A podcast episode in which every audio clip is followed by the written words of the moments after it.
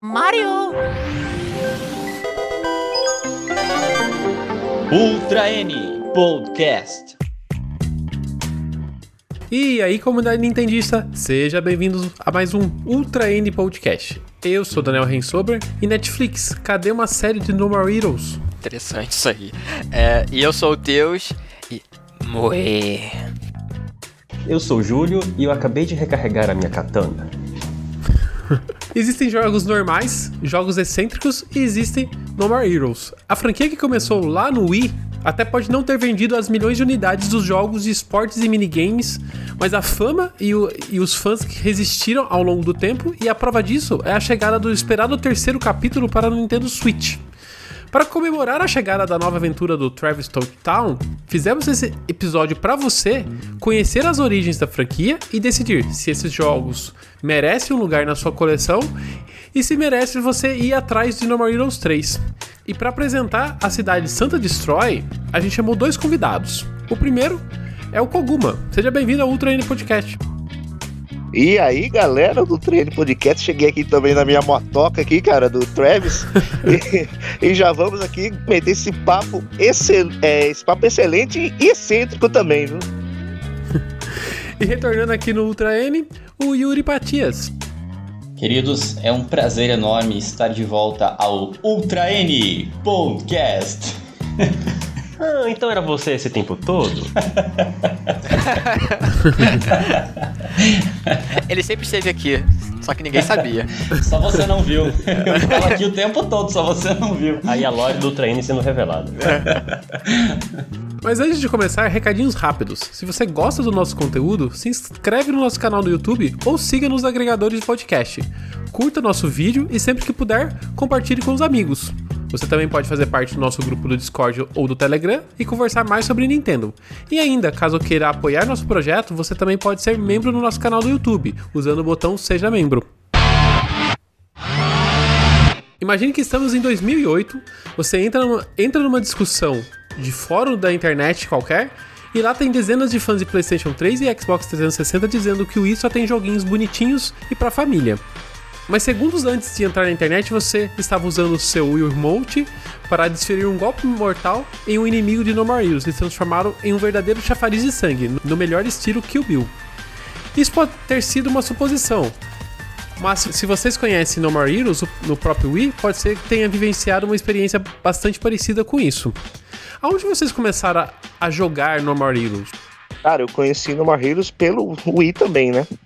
E foi graças à revista N-Gamer, né? Naquela época boa de que a gente ia na banca, podia até escolher a revista de Nintendo que você queria levar pra casa.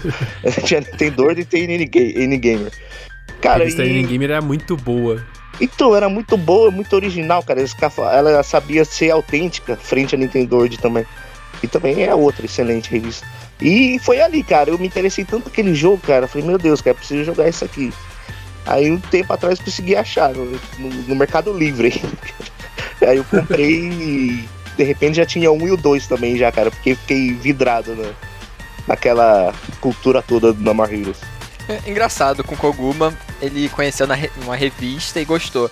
Eu já conheci também numa revista, Nintendo World. Eles fizeram até uma crítica legal e tal. Só que eu não gostei. Eu não entendi nada. Eu, como assim? Ele comprou a espada pelo eBay da vida e tá matando os assassinos. Eu fiquei, ai, que coisa bizarra, que coisa estranha. E eu não gostei. E, tipo, não joguei na época, por não ter gostado e também não ter o Wii, né? E só fui me interessar recentemente. Eu faço coro ao Koguma, foi nas mesmas circunstâncias com a N-Gamer. Inclusive, me relembro perfeitamente de ter lido na época como tinha sido o lançamento japonês, que o Suda tinha ficado meia hora esperando a primeira compra lá na loja, ninguém tinha aparecido para comprar. E aí então chegou uma repórter da Famitsu, né, para tirar esse ato de alguém comprando. E foi, foi ali naquelas inquietações da N-Gamer que tinha um texto muito mais denso é, e, e, detalhista que a Nintendo World até então que eu, que eu curti muito e fiquei, fiquei ali atento ao jogo. Eu me lembro de ter jogado no Wii, é praticamente contemporâneo, agora eu não me recordo honestamente onde é que foi que eu conheci. Eu sei que eu, eu comprava poucas N-Gamer, eu comprava mais a Nintendo World na época, a EGM Brasil. eu desconfio que eu conheci em uma dessas duas revistas, mas assim que eu joguei o primeiro jogo eu virei fã. É, eu também já comecei logo na época do Wii ali mesmo. Ele também, para quem não sabe, ele também foi portado pro PlayStation 3 depois do, do, sucesso que ele chegou a fazer ali no Wii, mas eu já eu comecei a jogar literalmente no Wii.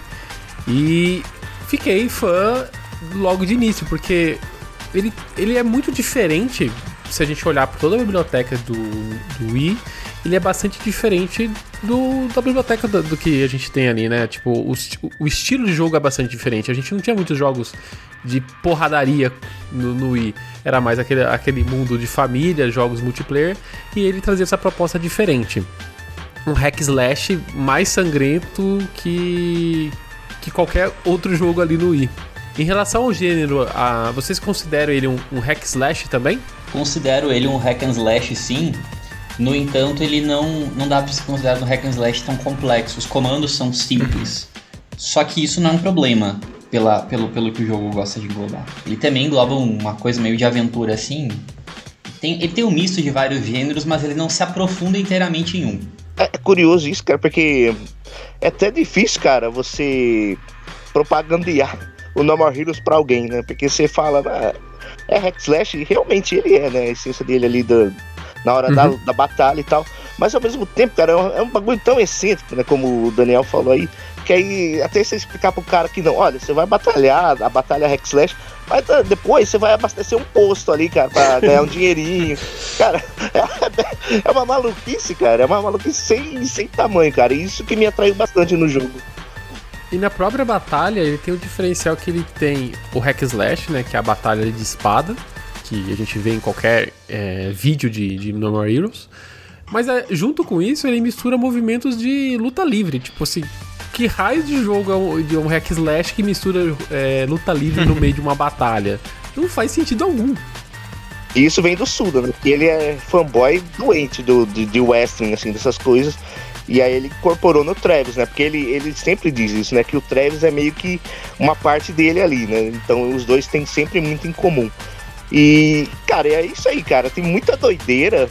E esses últimos aí, né? O, que nem o. Você vê que esse No More Heroes 3 ele vai usar muito também da luva do Travis também, cara. Que é algo que começou no Travis Strikes Again.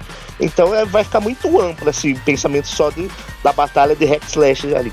Eu, o que, que eu diria? Ele é um hack and slash menos linear do que a maioria dos hack and slashes, pelo menos em se tratando do primeiro jogo da franquia. Tem elemento de RPG, até porque a origem do hack and slash é, vem de um subgênero dos RPGs de mesa. E tem um overworld que ele simula uma experiência sandbox e tal, mas, enfim, acho que você consegue pensar, é, definir no Mario Heroes se você pensar uma fusãozinha de hack and slash com RPG, com aventura e um pouquinho de sandbox. E tudo isso para mim é perfeito, é uma combinação magnífica. Eu sou muito fã dele, principalmente do primeiro jogo. Uhum. Eu, eu, vejo como assim também. O, o RPG eu vejo bem pouco, mas assim, o resto de uma aventura, de sandbox, de hack and slash, eu vejo perfeito. Tipo, igual o, o, Yuri falou, que ele não se aprofunda tanto nas coisas. Porque assim, não é uma aventura, sei lá, Zelda, que tipo, aquela aventura que você vai para vários lugares diferentes. Ou um hack and slash, sei lá, da época, um God of War, que são vários combos diferentes, que você pula, faz uns montes de paranauê, muita coisa doida mas ele pega um pouquinho daqui, um pouquinho dali e, e vai. Se você ver até, acho que o escopo não deve ter sido muito grande, porque o jogo parece meio simples e tal. Então, é, mas aí, mesmo com, com essas limitações e tipo, ah, ele é bem simples, ele é muito bom, ele é muito gostosinho de, de jogar. Agora, em defesa do combate, ele pode ser simples. Agora, na minha opinião, poucos jogos têm um, um, um, combate tão satisfatório, principalmente no golpe de misericórdia nos inimigos, como no Mario Heroes, hein? Ah, é. E isso faz eu sempre indicar: joguem Normal Heroes com controle de movimento. Sim. Eu não, não enxergo Sim. jogar Normal Heroes de outra forma, porque é satisfatório. É, para quem nunca viu Normal Heroes ou nunca teve contato, você basicamente esmaga botão para ser a parte do hack slash, né? Que é a parte de dar espadada no, dos inimigos, mas sempre que você vai é, finalizar o inimigo, você tem que fazer um movimento, ou seja, para direita, esquerda, né? E, e, e, aí que é a graça do, do, jogo, você fazer essa finalização. Isso dá um, um tempero muito especial e muito próprio pro normal. É engraçado, eu joguei só no controle tradicional. Eu não joguei em nenhum momento com controle de movimento. Então o seu New Game Plus, Deus, vai ser no controle de movimento. Pode ser. Mas é, é, bem, bem tranquilo. não, não, não sinto nenhum, tipo, sei lá, um delay ou desconforto por estar tá fazendo algo diferente. Mas qual, deixa eu te fazer uma pergunta então que eu não sei. É como que é a finalização dos movimentos pelo, contro pelo controle então, normal? Então, quando você tá lá, faz os golpes, aí ele fica zonzo. Você aperta pra, sei lá, pra. Você pode terminar com um ataque de wrestling ou Isso. um golpe que, que seria para cortar o cara do meio tal. Isso. No de wrestling, ele aparece duas setas, sei lá, para cima e pro lado. Aí você tem que ir com com analógico. analógico da direita e é, com o analógico da direita e da esquerda fazer o que tá mandando. Às vezes é pra, os dois para cima, um é pro lado, ou os dois pro lado, para baixo. Aí ele manda uhum. duas, duas vezes o comando. E quando é para cortar é algo muito simples, é tipo, só faz um com o analógico da direita o, a direção. Entendi. Ele, ele passa pro, anal, pro analógico o movimento que você deveria fazer pelo controle Isso. do movimento. Daniel. Entendi, entendi. Daniel, eu concordo é, totalmente com você nessa perspectiva. Eu acho que esse jogo em específico, eu não, de repente tem alguma coisa a ver com o saudosismo da época em que ele foi lançado no Wii.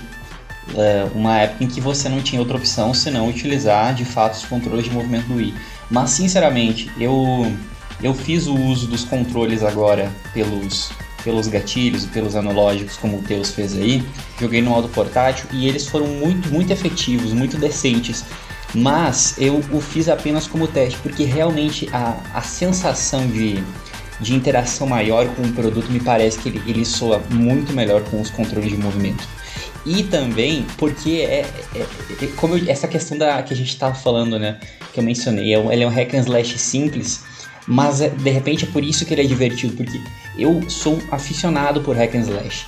E no geral, hack and slash tem uma quantidade exacerbante de combos e combos e no fim tu não usa nem meia dúzia. Tu decora uhum. meia dúzia e você fica usando só eles. E às vezes você tá na, na intensidade da batalha e você fica tendo que lembrar sequências de botões e perde a imersão do jogo. E no caso de No More Heroes é, é, é, é, um passeio divertido entre a excentricidade e os comandos do jogo, e a simplicidade ali é efetiva. E os controles de movimento nesse aspecto, eles, eles corroboram muito mais com o sistema de imersão, na minha opinião, por isso que eu concordo contigo. Essa foi uma das brigas também, né, do Suda, briga entre aspas dele com a Marvelous, porque ela queria que, o que, ele, que ele fizesse um jogo pro 360, né, para Xbox 360 na época. E ele bateu o pé que ele queria usar o Wii por conta disso aí, né? Dessa interação que ele queria proporcionar com o remote. Então faz diferença, cara. Posteriormente eles lançam uma versão de 360 que ficou restrita ao Japão, né? Uma espécie de remake que não é bem isso, é mais um remix. E foi super criticada por conta da, da colocação dos controles, que ficaram é, foi desprezível ante a, a sobriedade que foram os de movimento do Wii, de modo que eu tenho certeza absoluta, eu falo isso com muita tranquilidade, que se o jogo tivesse sido lançado pro 360, ele não teria tido nenhum por cento do, da, da longevidade cult que ele segue tendo. O próprio Suda fala com desdém dessa versão, né? o próprio criador se desdenha da versão que teoricamente foi ele que é, fez. Mas ele, ele, não teve, ele, não teve, envolvimento, foi um porte feito Por pelo que alguma falou, foi a Marvel lá que, que fez a, a reviria e ele não teve nenhum envolvimento porque de fato ele não queria. Entendi. Suda Nintendista raiz, rapaz. ele meio que. Você vê que ele, ele ignora as artes desse, desses jogos, assim, só fica no Dui, cara. No Dui, pra, pra ele é, é excelência ali, cara. É o que ele fez, né, cara? É o que ele criou e pensou, né? É, a, até a versão que tá no Switch é um port do. da versão do Wii. Ele não é do, sei lá, do, do PS3, do 360, que é visualmente mais bonito. Correto. Correto, Teus. Mas não é só de batalha que vive Normal Heroes, né? Junto com esse pacote de batalhas e sangue, a gente tem a, dois elementos que são bastante importantes, principalmente no primeiro jogo, que é, são as side quests e o Hub World, que é a cidade de Santa Destroy. Em relação às side quests, basicamente o que a gente está fazendo entre uma missão e outra são algumas é, alguns trabalhos que o Travis tem que desempenhar na cidade ou mesmo pequenos serviços de assassinato pela cidade O que, que, vocês acham em relação. Acho que a grande, uma das grandes discussões que a gente tem no No Heroes é a, a tal da cidade, de Santa Destroy, né? Tem muita gente que, que xinga a cidade por ela ser vazia, por ela ser feia. Outros acham que o charme do jogo é justamente a cidade. Eu, particularmente, sou do time que acha que a cidade traz vida ao jogo, traz vida a Travis e dá um descanso um pouco da pancadaria e do ritmo do jogo. Eu acho que é um é gostoso andar pela cidade. Eu queria entender de vocês, o que, que vocês sentem em relação à cidade e essas side quests. Olha, totalmente de acordo, Daniel. Eu amo Santa Destroy e eu digo o seguinte: eu acredito que, de fato, ela não é uma cidade tão rica é, quanto, por exemplo, quem está acostumado. Uma cidade nada rica. É, agora, é, sim, não, em partes. Por exemplo. Em, Vamos ser sinceros, ela é nada rica. Não, assim, eu, eu, não acho, eu não acho tão pobre assim, para ser honesto, tá? Eu, eu acho que o problema é que, é que se vai. É, é, é, eu acho que se vai, você vai com expectativa de você. Tipo assim, olha, qual era o jogo de aspas mundo aberto que o Nintendista conhecia antes de No More Heroes? Era o que? Body Harvest lá no Nintendo 64? honestamente.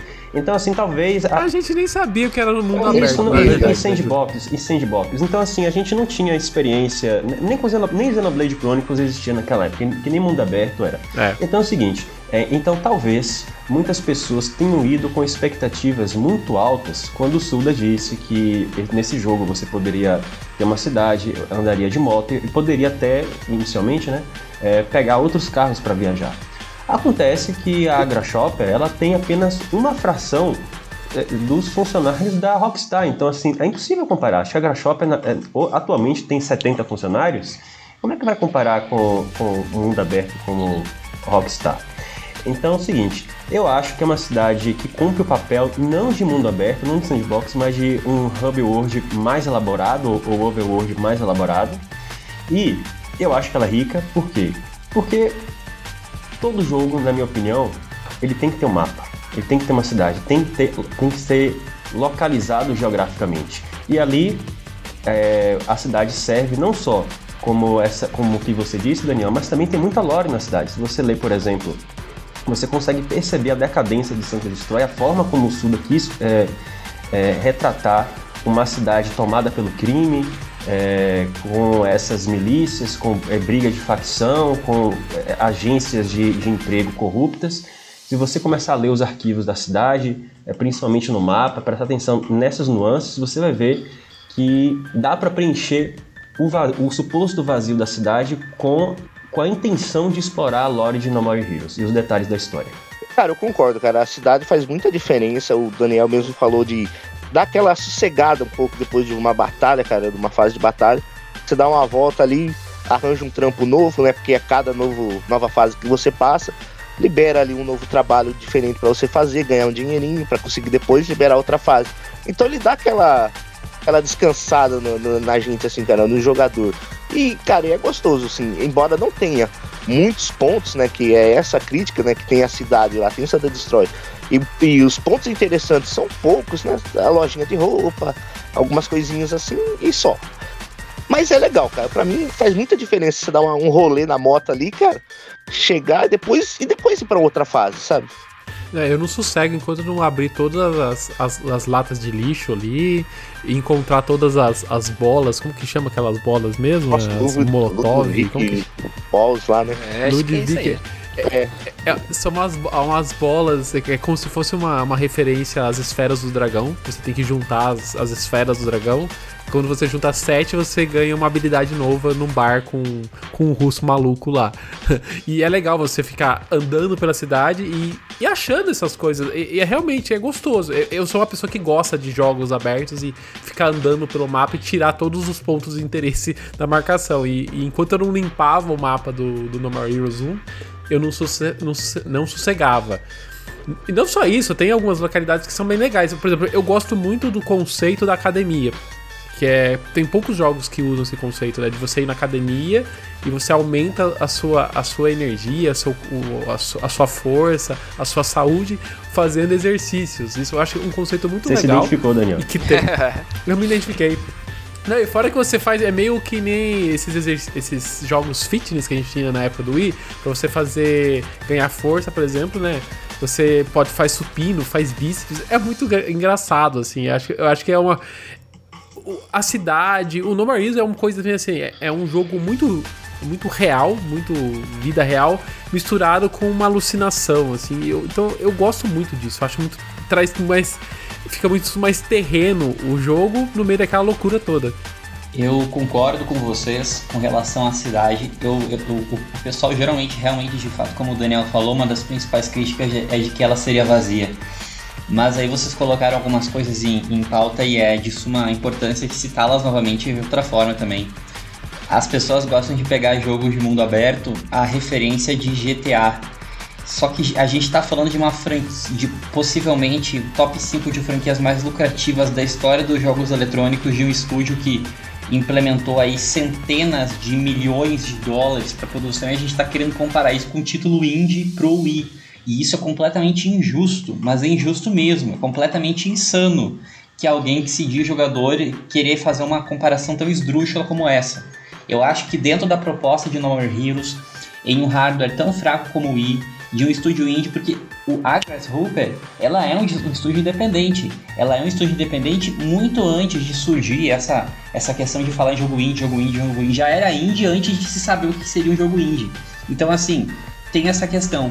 É, e, e, eu acho que essa questão que também que o Ruguma coloca de haver essa quebra entre uma tarefa e outra é, de, é muito interessante pro jogo porque você pode ficar ali fazendo um monte de bobagem, andando com a sua motinha lá pela cidade, mas aquilo traz uma, um descanso, uma, uma nova nuance ao jogo e faz com que as interações depois para a volta da missão e consequentemente o retorno à cidade sejam muito mais efetivas. Por fim, e eu acho, eu acho que também, Yuri, deixa na hora que você vai para a batalha, é o momento da batalha. Dá um Isso. dá um, um toda uma aura maior, assim, de vai acontecer alguma coisa. E que no 2, como o jogo. Eu acho o 2 extremamente linear, né, por causa da. Pra quem não sabe, o 2 não tem a cidade efetivamente, você não anda pela cidade. E eu acho que o 2 perde essa característica e fica parecendo só um Isso. filme, assim. É um, você vai daqui para cá, daqui para lá, daqui para lá e acabou. Ele perde um pouco do, do game do jogo e eu acho isso ruim. Eu, eu me sinto muito travado. Não que. Depois a gente vai falar mais sobre ele, mas eu, eu, eu, eu acho que a cidade tem um peso uhum. e eu fiquei muito feliz em saber que o 3 vai receber a cidade, tem a cidade, né? Ah, eu, eu não sabia que o 2 não tinha. Eu pensava que era ao contrário. Quando, antes de jogar, eu pensava que era ao contrário. O 1 não tinha e ele ganhou a cidade no, no 2 eu acharia uma coisa mais fazer sentido. Ô Teus, é, imagina que foi o mesmo roteiro de Twilight Princess e Skyward Sword, que o pessoal reclamou que o mundo de Twilight Princess era vazio, devendo. Ah, é vazio? Que tal agora tirar? Ficar do tamanho de um, de um polegar, Arrancar fora. Arrancar fora. É, e, só pra gente não ser aqueles passadores de pano, é, que a gente pode estar falando, ah, não compara, não compara. É que eu acho que a gente tem que ser. Vamos só deixar o ponto A. A cidade, ela é realmente uhum. vazia. Uhum. A cidade tem problemas visuais absurdos. É, eu, eu ia falar, grande, eu ia assim. falar, uma das que eu, que eu queria dizer que, assim, eu até gostei da cidade. Eu tenho as, as lojinhas e tal, as coisas para fazer. Só que, assim, ela. Eu me perco muito porque ela. É, sei lá, ela é meio cinza, vamos dizer assim. É, meio sem é graça. Falou, né? Eu não consigo Sim, botar bem... um ponto de referência e tal. Aí eu tô, de vez andando e, e fico tipo caraca, é pra cá? Aí eu viro e não, errei a curva, aí eu tinha que conseguir voltar pro caminho certo. Eu, eu, com o tempo que você vai andando pela cidade, você, você aprende, até porque ela é uma cidade bem pequena, é. né? Então você aprende. É, basicamente você vai, vai pra direita e pra esquerda, reto, você vai uhum. chegar nos lugares, né? Mas eu acho que o grande problema da cidade é que ela tem um draw distance, né? A distância que você consegue ver efetivamente a cidade é bem baixa. Então é. você vê as coisas se montando na sua, na sua frente. Eu joguei a versão do Wii, né? Então no Wii, então nem se fala, né? É tudo bem borrado e as coisas se montando na teve, sua frente. Teve uma vez que eu tava jogando, aquela, eu achei uma das bolas. Tava tipo no mapa, tava mostrando o pontinho. Tô chegando, tô chegando, tô chegando. A bola apareceu muito em cima. Tipo, ela puff, apareceu. Quando eu vi, eu passei direto. Eu fiquei assim. O que, que tá acontecendo? aqui? Não é o... E olha que não tem um monte de coisa. Tipo, como é que ela apareceu do Não. nada? Isso que eu... Deus, Não, é. Deus, é- eu, eu comentei exatamente isso poucos minutos antes da gente começar essa gravação. Eu encontrei a última bola próxima àquela rampa que fica é, no, no litoral de Santa Destroy. Sim, sim. Tipo, é- ela. Eu acho que nem o Nintendo 64 tem uma renderização tão próxima do, do, É. é, do personagem como ela. Foi, assim, se não fosse o mapa, eu acho que eu não teria encontrado até hoje. Mas assim, só. Você não jogou o jogo da abelha no Nintendo 64. então. Ah, sei, aquele, aquele shmup, né, do, da abelhinha. É complicado. Agora sim, só um último comentário sobre a cidade, porque eu gosto da, eu sou o único aqui que gosta da cidade, não acho a cidade vazia. Mas assim, uma coisa me incomoda não é em relação à cidade, é em relação a, a- aos elementos de qualidade de vida dentro da cidade. Por quê?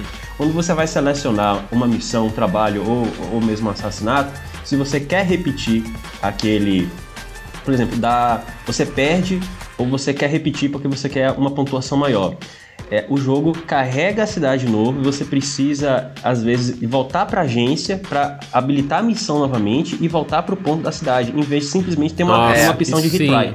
Olha, eu acho que Isso é um isso, inferno. ainda que o remaster, que seja só um remaster, poderia, por exemplo, Skyward Sword, né? É um jogo, quem acompanha o trend já sabe a minha opinião, mas o remaster fez avanços significativos em questões de qualidade de vida. Então, talvez tenham perdido a oportunidade de fazer uma questão simples, que o jogo teria ficado assim, eu dou, sei lá, 9 pra esse jogo, eu daria 9,5 se tivesse implementado isso, sabe? É, eu, eu- Já que você entrou nesse, nesse assunto, também eu acho a mesma coisa. Tem aquelas missões que já fica no mundo automático, que é, sei lá, não tome nenhum dano e, e elimine Sim. todos os adversários. Aquela ali, às vezes eu faço porque dá um certo dinheiro, que aí eu tava indo lá, tipo, tomei um dano.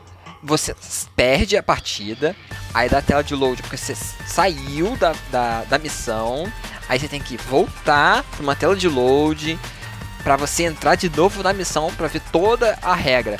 Isso é, é meio cansativo e algo que seria super rápido, tipo, ah, caiu e morreu. Aí aparece ali, tentar de novo ou desistir. Seria perfeito. É, o problema não é o mapa, cara. O problema é isso. Porque É. realmente quando você precisa farmar Isso. grana ali, cara, a última peça lá da Naomi, né? A Naomi é que arruma, ajeita as armas aí pro, pro Travis, né? Essas coisas. Cara, a última coisa que ela vende lá custa 9,999. Cara, você farmar essa grana é um pouco cansativo, mas é por conta desse dessa coisa que você tem que sair do ponto A pro B, depois ir de novo pro outro ponto, pra ligar outro A e B, aí dá uma cansadinha, cara. E uma coisa, mas aí eu acho que seria meio bobo, porque o mapa é pequeno. Mas eu, eu queria um fast travel, porque às vezes, sei lá, eu tô lá no outro lado do mapa e dá preguiça de, andar. E outra coisa que eu acho interessante na cidade é um detalhe. Como o, o Teus falou que você não, não, se, não se locomove pela cidade por fast travel nem nada, você tem que andar pela cidade, às vezes você quer voltar pro hotel onde você mora, né? Aí você, você tem que olhar a bandeira, aquela bandeira gigante Ah, que a gente sempre vê no- na, na- na divulgação. Você consegue ver a bandeira de longe em qualquer lugar da cidade. Acho isso bem, um, um ponto bem interessante. Pô, mas tem fast travel vou- nesse jogo. Hã? Tem? Tem. É só você pegar sua moto e jogar de qualquer precipício que você volta pro hotel. É, sei, depois que eu descobri, quando eu tava lá no final do jogo, eu comecei a fazer isso. Como dito, o No Heroes é um jogo exclusivo pro Nintendo Wii, mas o que talvez poucos saibam é que ele começou como exclusivo pro, pro Xbox 360. E talvez o destino da franquia seria bem diferente do atual, se não fosse Yasuhiro Wada, desenvolvedor japonês conhecido pelos trabalhos em Harvest Moon e Story of Seasons. Em 2005, Wada ocupava o cargo de presidente da Marvelous e sugeriu a Suda, é, diretor e mentor intelectual da série, que levasse o projeto para o Wii, devido às possibilidades de controle com o Wii Remote, e Suda concordou de imediato, quando percebeu que a sensação de segurar um controle do Wii era parecido com a sensação de empunhar uma katana em No More Heroes. Uma das principais curiosidades é que, originalmente, No More Heroes carregava as marcas de um jogo pensado para o Wii Remote. Todos os movimentos com o sabre de, luz seriam executados com sensor de movimentos e não apenas com movimento de finalização. Imagina o quão cansativo ia ser, né? Porém, devido aos desafios do- durante o desenvolvimento, o Suda optou por fundir a jogabilidade tradicional com o sensor de movimento, em que os golpes são feitos com o botão A, a altura da espada é determinada pela posição do Remote e os golpes de finalização são executados pelo controle de movimento. Mas antes de dar continuidade na história do desenvolvimento, alguém aqui já jogou o famoso Killer 7 pro Nintendo GameCube? Joguei, joguei pouco, cara. Eu não cheguei a terminar porque. Na verdade, eu comprei esse jogo nem sabia que era do Suda 51, cara. Eu achei ele numa loja lá em Piracicaba, né? Famosa Vila Games. Cara, novinho, quase zerado. E tava vendendo como usado. Caramba. Aí eu comprei, cara. Depois que eu fui saber que, que se eu sou do 51, tal, que era o mesmo do Lamar Heroes. entendeu? E, só que aí, tipo, eu, depois eu acabei comprando o meu Wii, né? Então eu fui deixando meio que os jogos do GameCube sem jogar, investindo no Wii, assim, né? Esse jogo é a primeira, é o primeiro jogo ocidental lançado é, da Grasshopper pra cá, no caso. É o primeiro, portanto, o primeiro jogo do Suda também que chegou às nossas mãos. E ele é de suma importância para o que é No More Heroes e também é decorrente dos outros jogos do Suda, que tem o The Silver Case, que é o, foi o primeiro jogo do Suda, que também é um clássico cult, é, ele é um romance visual, e depois o Sun, é, Sun, Flower, Sun and Rain, eu sempre confundo, que são também é, visual novels. E ele traz do conceito dele uma questão que é o epicentro do que é as megalomanias do Suda o Suda, para deixar claro, eu acho que é interessante falar nesse momento, ele é, ele tem a obra inspirada pelo pelo pelo Franz Kafka, que vem a ser um dos romancistas mais conhecidos do século XX, justamente por conta de sua obra completamente surrealista. Você já deve ter ouvido quem está escutando a brincadeira com o termo, ah, isso, isso é uma questão kafkiana. É quando a história é, ela é completamente maluca, é, sem pé nem cabeça, surrealista. E esse, esse sentimento de surrealismo do Suda fica muito claro em Killer 7, porque a brincadeira do jogo é que existe, existem sete assassinos, tá? E eles são geridos todos pela mesma pessoa. Existe um transtorno de personalidade em que as pessoas têm, incorporam várias personalidades uh, sem, sem comprometer umas às outras na esfera de conhecimento. Tem um caso muito famoso nos Estados Unidos de um cara que cometeu uma série de assassinatos em uma casa e ele mesmo, com a outra personalidade dele, ligou pra polícia para denunciar. E Killer 7. Caramba! É, é, é, muito engraçado essa história, procure no Google. E, e Killer 7 usa isso como temática. Só que volta para uma questão espiritualista no sentido de que o epicentro desses sete assassinos é um, é um senhor velho de cadeira de rodas que alocou as almas desses sete assassinos que de fato existiram nele. E aí ele que controla essas sete almas. Só tem esse adicional ficcional. Mas no mais uma brincadeira com isso. E o pano de fundo para além dessa questão é um mundo onde é, acabou qualquer tipo de guerra, o mundo inteiro assinou um tratado de paz para destruir qualquer tipo de arma.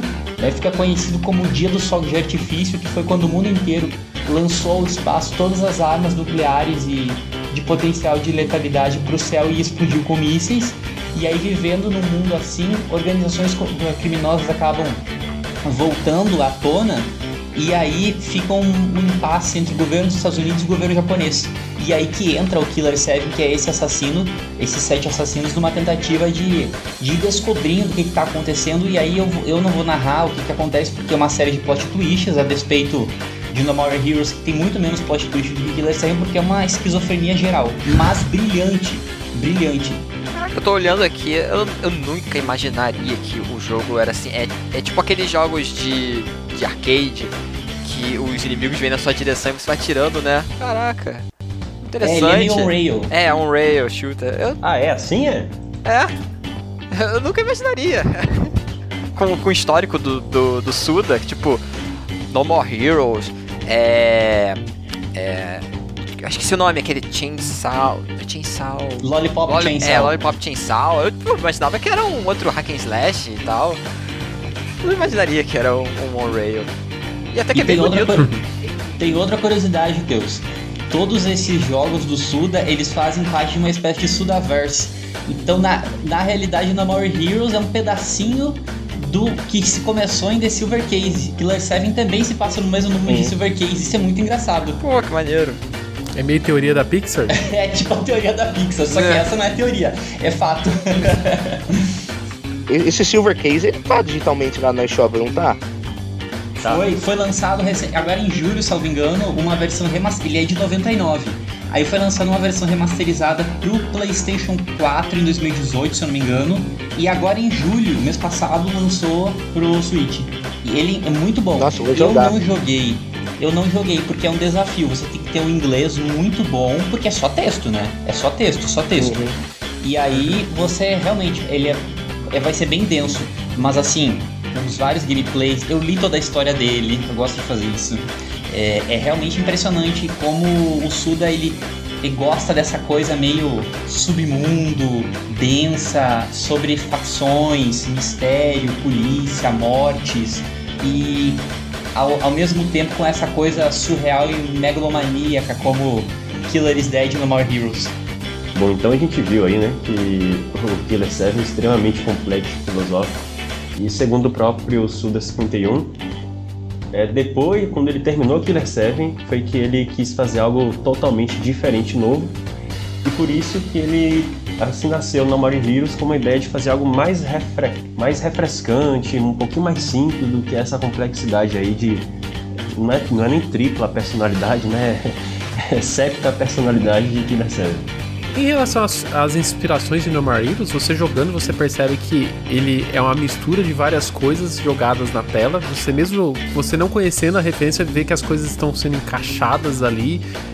E, você nota que não necessariamente está sendo uma coisa tão redonda. Você nota que o, as pessoas que desenvolveram o jogo estão querendo trazer coisas de outros lugares, né? E se você começa a ir pesquisar e atrás dessas referências, você consegue ver como as coisas se encaixam. Até o, o próprio o Koguma comentou, né, que essa questão da luta livre é um pouco do- dos gostos pessoais do próprio Suda que são inseridas dentro do jogo. Mas durante a Nordic Games Conference, realizada em 2009, o Suda apresentou um painel chamado The Birth of the No More Heroes, em que ele citou alguns filmes que inspiraram o jogo, né? O primeiro foi o Spaceballs, que aqui no Brasil foi traduzido como Tem um Louco Solto no Espaço, um filme de comédia e ficção científica de 87, dirigido e estrelado por Mel Brooks, que passava com SBT direto. Sério? Eu nunca tinha ouvido falar. Ah, passava bastante na sessão da tarde da vida, assim, na Band passava. Essa tradução, tem um louco solto no espaço, é típica de sessão da tarde. É. Não, tem um louco em qualquer lugar, no shopping, na, na, na esquina, Tá dando na, na- no- louca, no, tem um parquinho. louco, tem um. é, É, sempre. No avião, né? Tipo assim, ó. É, a Via Láctea está no maior clima de azaração. E o Lord Helmet não vai deixar barato. Outro filme que o No More Heroes traz como referência é o Dirty Harry, no Brasil chamado O Perseguidor Implacável, dirigido por Don Siegel e estrelado por Clint Eastwood. Se você olha a- o cartaz do, do filme, você logo vê que parece muito as transições de tela que a gente tem durante o jogo. Durante a- quando você vai de, de uma- de um lugar para outro, de uma missão para outra, você tem uma tela que congela e fica um, meio que branco e uma, e uma cor. Você olha para o pôster e você já enxerga isso. Verdade. Eu não tinha percebido. Só falta, sei lá, aquelas texturas que às vezes eles botam, mas é exatamente isso aí. E tem também o El Topo, um filme de faroeste surrealista, escrito e dirigido e estrelado pelo cineasta Alejandro Rodorovsky. Mistura de espanhol com Outra coisa que eu sinto, eu não sei, eu se vocês têm essa sensação, eu sou muito fã do Quentin Tarantino. Jogando No More Heroes, eu sinto que eu tô dentro de um filme do Quentin Tarantino. Não sei se vocês têm esse mesmo sentimento. Concordo plenamente. Eu pensava que era uma das referências do Suda. Alguma coisa do Tarantino. Eu também. Eu também. Eu também. Eu achava, eu achava que era uma das referências. E até hoje eu não achei ele referindo ao, ao Tarantino, porque não. é- Meu Deus, aquilo ali é Kill Bill puro. Não precisa nem mencionar os outros jogos do, do, do Quentin Tarantino, é Kill Bill puro, não tem condições. Eu acho que ele não faz isso, porque senão ele seria processado de plágio. Melhor forma de se apresentar pra quem quer meio que entender, você fala, não, cara, já assistiu Kill Bill? É tipo aquilo. E realmente, cara, é a noiva lá no filme, né? Exato. Tentando matar todo mundo que traiu ela, ela tentou matar ela ali, cara. E ela vai fazendo a listinha e cortando os nomes assim, ó. É tipo isso, cara. E outra coisa que o jogo traz, assim, é um ar cinematográfico. Sim. né? Tudo no, no jogo ele, ele põe posições de posições de câmera em lugares que normalmente jogos, principalmente para Nintendo, né? Não, não colocam. Ele traz toda essa, essa essa verbologia cinematográfica pra dentro do jogo, que eu gosto muito, assim. Principalmente o 2. O 2 tem muito mais isso ainda. Em, em Daniel, em, em relação a essas influências aí, eu não assisti nenhum desses filmes, mas eu pesquisei algumas referências que o Suda teria dito. A ideia do sabre de luz veio desse filme Spaceballs, e depois... Ah, ele nunca assistiu Star Wars, então. não, não, pois é, mas é engraçado, né? Mas a, segundo ele, a, apesar da referência de, de, ser praticamente uma paródia de Star Wars, né? Ele disse, não, o sabre de luz veio aqui. Aí eu fui assistir o, o, o, trailer desse Spaceballs. Cara, no trailer tem uma imagem é, da luta do Lord Helmet com o, o protagonista os dois segurando o sabre de luz, vamos dizer assim, no meio da virilha, parecido com o movimento que o, o Travis faz pra, pra recarregar a katana, sabe? Agora, Sim. no que é realmente interessante, o que é também interessante é que o, o Dirty, Dirty Harry, é, e segundo o próprio Suda 51, a Santa Destroy foi baseada na cidade de Dirty Harry, porque é, o, esse filme retrata cidades americanas conhecidas pela degradação, falta de cuidado com a educação e a população meio serviço. Assim. Brasil 2021. É. assim, o o Dirty Harry é tipo um personagem né, do Clint Eastwood. Tem uns 3, 4 é, filmes dele. Agora o Star Wars, cara, é meio difícil deixar de fora, né? Porque, tipo, aquela morte do Thunder Hill lá, o treinador dele, é uma referência clara ao Travis vendo ele morrer, do Luke vendo o Obi-Wan morrendo. Aquele Sim, Dark uhum, Star concordo. lá aquela batalha que era pra ser, né, entre aspas, a batalha final, que chega aquele Dark Star todo trevoso, assim, com aquela voz, aí ele fala, Travis, eu sou seu pai. Esse é. não tem nem como escapar de, não, né, da referência é. Star Wars. Ah, e falando em Star Wars, no, no, na locadora tem um cartaz que se remete a Star Wars. Gente, é igualzinho ao. Como que chama aquele que faz o. Não é não só na locadora, também tem na casa dele. Um cartaz que você olha. Tem na casa dele, mas é, tem, o, é um como que pôster de Star Wars. Não, não. Cara, ele acha que ele previu a existência das continuações de Star Wars. Que tem um, tem um cara que é igualzinho o Kylo Ren no cartaz. até postei no Twitter. e marquei o Suda, até ele, até ele curtiu isso. É igualzinho, gente. E o jogo é né, bem uhum. antes de existirem os filmes do, do, da nova trilogia, né? Eu achei, acho bem engraçado. Em relação à equipe de desenvolvimento de Normal Heroes, é preciso lembrar que o mentor Suda51 não estava sozinho.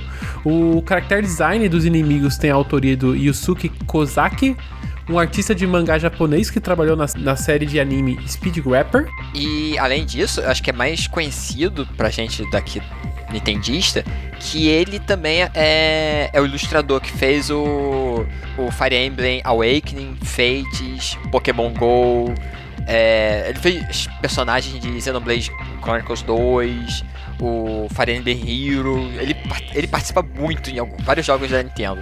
O Twitter dele você está sempre postando algumas, algumas artes, é, são lindas. É Podem seguir ele realmente ele gosta de Pokémon GO, ele tá direto jogando e, e postando foto de comida. E também o produtor Yoshiro Kimura, que iniciou sua carreira na Square Enix na série Romance Saga e atualmente é desenvolvedor da Onion Games. Cara, eu, eu, eu fui ver o currículo desse Yoshiro Kimura. Ele fez um shmup no Switch completamente bizarro. A gente falou dele tangencialmente no podcast sobre o, o top 15 dos shmups, que é o Blackbird.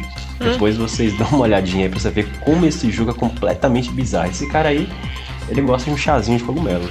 Né? Não, isso, e todo mundo gosta de, de shmup, porque to, nos dois jogos tem um shmup, entre aspas, durante é o... É verdade, bem lembrado durante a, as batalhas, né? Sempre aparece um shmup ali pra você brincar. Ah, eu fiquei surpreso né? quando eu ouvi no shmup. Em relação à música de No More Heroes, foi composta em sua maioria pelo Masafumi Takada, mesmo compositor do Killing Seven. É, já o famoso tema Heavenly Star tem a, a batuta do, da banda virtual J-pop Janky Rockets. Eu acho a música desse jogo o ponto alto dele. Para além da, da dos plot twists do roteiro maravilhosos, a, a música é a perfeição para mim. E sendo o apogeu, a música Philistine, que é tema da, da Ranking 4 do, do No More Heroes 2, que é, salvo engano, a única música cantada do jogo, além da do Dr. Dr. Beast primeiro, ela é brutalmente boa. E assim, desculpem a empolgação, mas eu acho a melhor música cantada de boss battle de qualquer jogo que eu joguei até hoje. E aquela música, se não bastasse a sua proeza lírica, ela também tem duas versões. No Japão ela tem uma pegada mais ocidental. E, no, e a versão americana é uma versão diferente que tem uma pegada mais japonesa. e aí a fanbase fica brigando qual é a melhor versão. Aí chegou um cara lá, peraí, vou fazer um remix junto das duas, porque. Gente, ouçam essa música. Você não precisa nem gostar de No More Heroes. Você não, você não precisa nem ter jogado, não precisa nem jogar. Escreva Philistine no, no, no YouTube. Essa música é soberba para qualquer fã de jogos, para qualquer fã de anime, para qualquer fã de cultura pop em geral. É muito boa. De modo que só por essa música eu já daria nota 10 pra trilha sonora desse jogo, que é perfeita. Mas essa música é assim o ponto de desenlace do que separa humanos de almas daninhas. o, Yu, o Yuri Caramba. não é nem um pouco fã, né, gente? Vocês perceberam. Caramba. Eu gosto muito do, das músicas. Eu, eu, eu, vou dizer que eu gosto ainda mais, além das músicas, é os efeitos sonoros. Porque durante a batalha, aqueles gritos daqueles bichos sendo cortados, o barulho da, da espada batendo. É, eu acho muito legal e te envolve muito, sabe? E, eu gosto muito do, da música tema que tá o jogo inteiro. tá, você tá sempre ouvindo aquele música tema. Ela até tem formatos diferentes da mesma música, meio que nem Zelda, né? Da hum. vida, né? Então a gente sempre ouvindo a mesma música de, de, estilos diferentes. É um pouco o que a gente tem no No More Heroes, né? Mas eu gosto ainda mais dos efeitos sonoros. E lembrar que, assim, na, o jogo inteiro é dublado, né? que dá muito mais assim, é, muito mais é, personalidade a todos os personagens. Então você conhecer, ou você ouve Travis, ouve a Sylvia, ouve cada personagem tem sua voz muito muito própria. A própria Sylvia tem uma voz carregadíssima. Na hora que, para quem não, nunca jogou, na hora que você vai enfrentar os, os assassinos do primeiro jogo, ela te liga. Hum. Aí ela te liga, ela liga no seu Wii Remote. Por isso que eu falo, tem que jogar. É, é muito legal você jogar no Wii, né? Porque ele usa o som do Wii Remote numa ligação da, da Sylvie. Então você tem que colocar é, o, o, o, controle na orelha para ouvir a ligação dela e ela conversando que com maneiro. você. O Garden of Madness. É muito legal, é muito legal. É, Daniel, eu gosto muito. Daniel, o ponto alto do jogo não é o Travis, é a Sylvie e a gata Jeanne. E o sotaque que você falou da, da Silvia é, é, um bálsamo, aquele sotaque britânico bem carregado. Welcome, Nossa. Travis. Meu Deus, que delícia. E, e, ela que é, a propósito, inspirada na Scarlett Johansson. Então, assim, é, é, é tudo de bom ali junto. Quando você começa a dissecar o que, que, está por trás daqueles personagens, daquela trama, daquela música, assim, meu Deus, não tinha como dar errado, porque, tipo, uma, a matéria-prima toda é maravilhosa. É. Travis, e ela faz assim facinho, cara, não piscar muito coisa disso, né? Do jeito que ela fala, do jeito que ela se põe ali, né, cara? O primeiro Number Heroes foi lançado no Wii em 6 de dezembro de 2007 no Japão e chegou nos Estados Unidos um pouco depois, em 22 de janeiro de 2008. Apesar de ser um jogo com muitas referências ao Japão, o sucesso do Number Heroes foi muito maior no Ocidente. O Suda se disse desapontado com as vendas no Japão. Por outro lado, a editora que publicou o jogo na Europa, a Rise Star Games, elogiou as vendas e disse estar chorando de alegria. Segundo o Veja Charts, o primeiro jogo alcançou a marca de 560 mil unidades, teve a avaliação 34 de 40 na revista Famitsu e no Metacritic ele acumula uma média de 83 pontos. As análises oscilam em, entre elogios no sistema de combate e o design peculiar a críticas ao Hub World que a gente comentou até agora há pouco, né? Falando que é, é mal projetado e críticas a tarefas repetitivas para pagar a taxa de entrada para desafiar os assassinos do ranking. E eu eu concordo. É um pouco, às vezes você tem que juntar muito dinheiro para conseguir é, ativar a próxima, o próximo assassino para avançar no jogo, né? Você fica fazendo um pouco de zigue-zague na cidade para juntar o dinheiro. Isso é um pouco. A, a, incomoda um pouco. Eu ia falar isso aquela hora que nós estávamos falando sobre a questão da cidade, mas eu esperei outro momento para falar isso. Porque para mim, é, essa questão do, do fazer essas tarefas para ganhar dinheiro, para pagar a próxima missão, é o ponto ruim do jogo. É, eu concordo com você. Eu acho que é muita encheção de linguiça, eventualmente você ter que ficar repetindo missões que são por vezes genéricas, para ficar hum. gridando dinheiro para a próxima missão. O problema é que não existe no 2, porque no 2 você não precisa fazer isso. O dinheiro que você arrecada no 2 é só para comprar coisas secundárias que não tem a ver com o progresso principal. Então, para mim, o maior defeito do primeiro jogo é justamente esse. Vai voltar no terceiro e eu espero que com maior equilíbrio. Sim, é que vamos falar, né? Na verdade, sim, na verdade, no primeiro jogo, a Silva só queria extorquir o dinheiro dele ali, Então, faz sentido. Faz sentido ter o dinheiro ali. Porque ali era aquele negócio de rank, é tudo fake, Correto. mano. Tudo mentira. A intenção é só ela tirar dinheiro do Travis.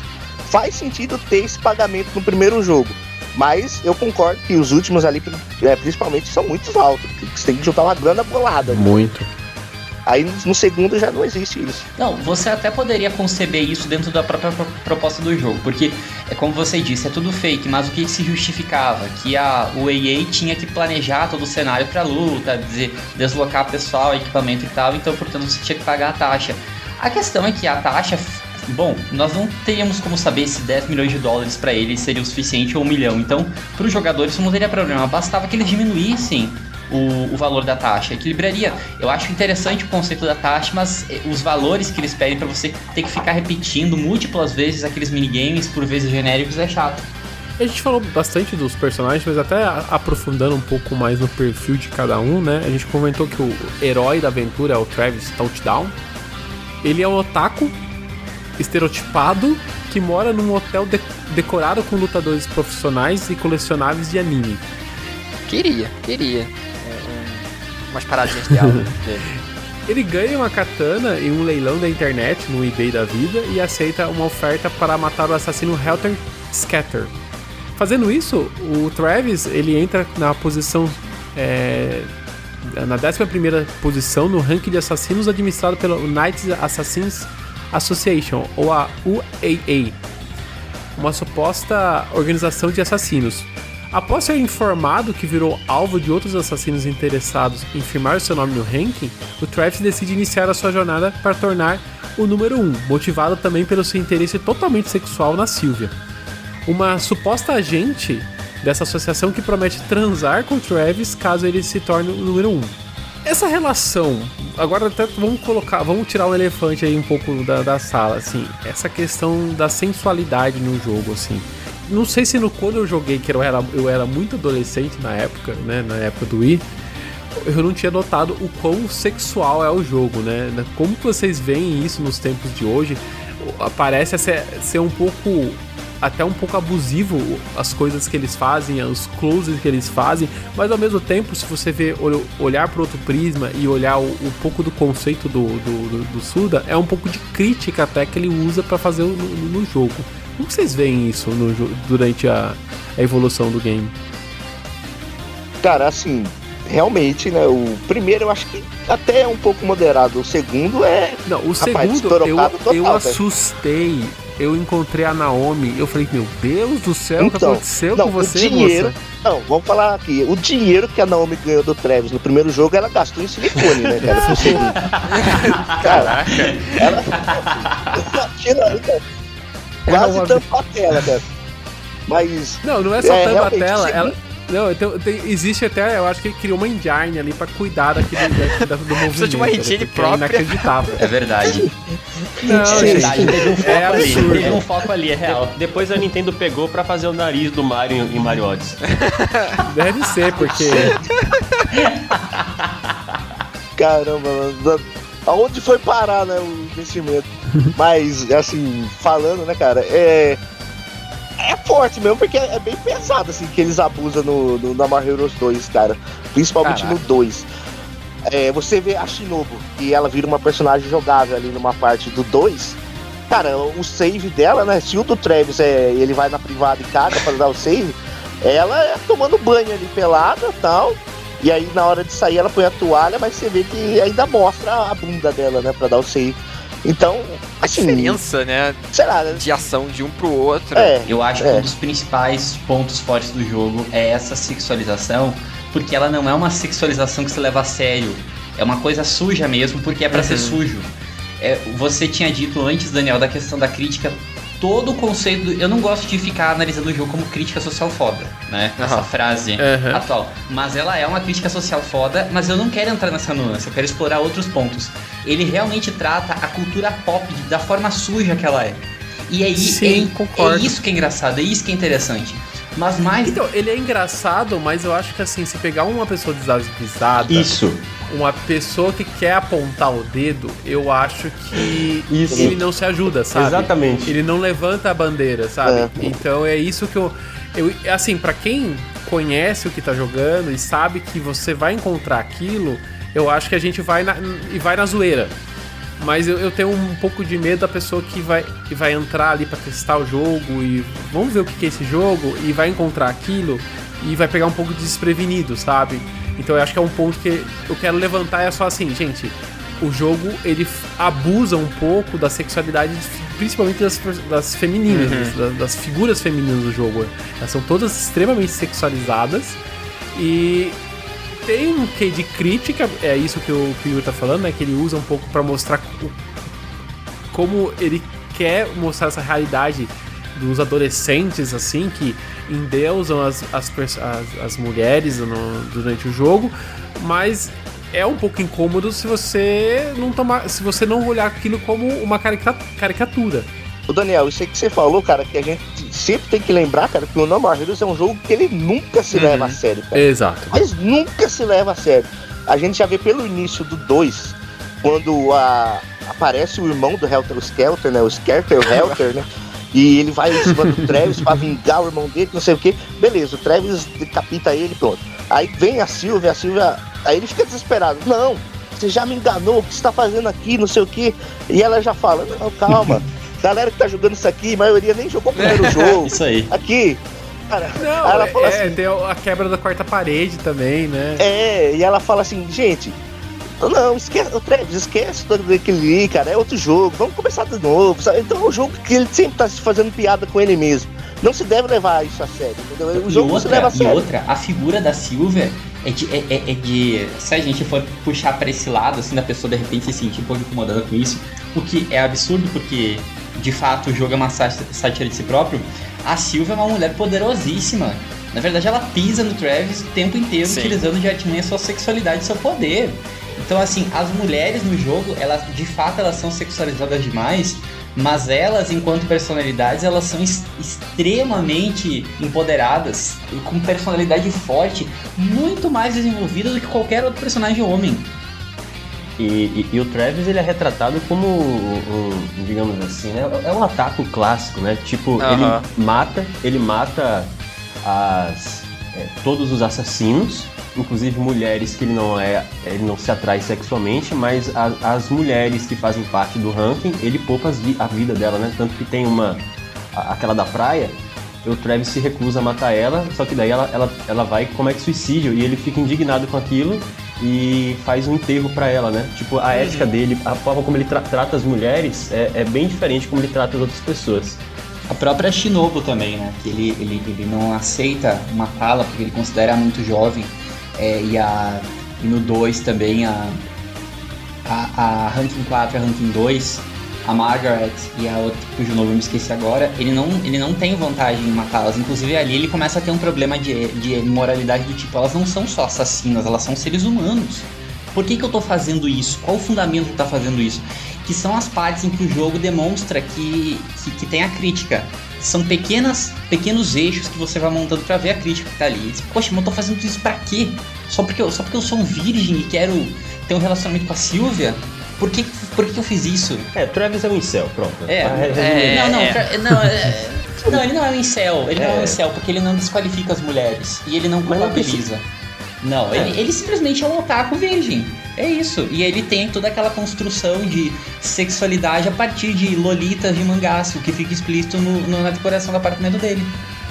Ele não é um herói, né? Ele até No um nome um heroes. do jogo, É né? isso. Ele tá, ele tá longe de ser um É herói. isso. E- e- ele é uma figura, um, é um humano que tá ali atrás de um relacionamento que é um, um pouco fictício na cabeça dele, sendo abusado por uma mulher e tá levando ele às últimas consequências. E chega até mais no final do jogo, ele, ele acha que ele, ele, se ele cai um pouco em si, né? Até que do, do 1 pro 2 ele até sai da cidade, ele se distancia da cidade justamente por isso, né? Tipo, ele quer ficar longe daquilo tudo que ele fez e a- tudo aquilo que ele aprontou na cidade.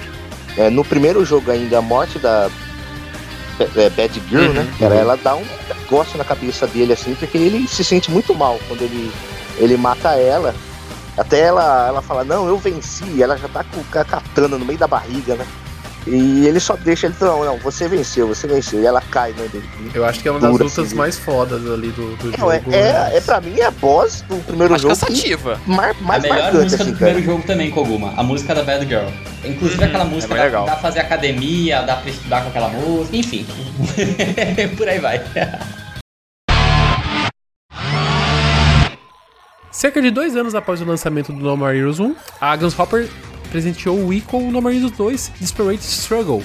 Em 15 de março de 2008, o Suda revelou em uma entrevista o interesse em produzir uma sequência, desde que o original vendesse bem o suficiente para convencer as editoras. Considerando a publicadora europeia, que ficou satisfeita com as vendas do original, sabemos o motivo de ter acontecido. O More Heroes 2 foi revelado oficialmente em 8 de outubro de 2008 durante uma Tokyo Game Show e lançado nos Estados Unidos em 26 de janeiro de 2010.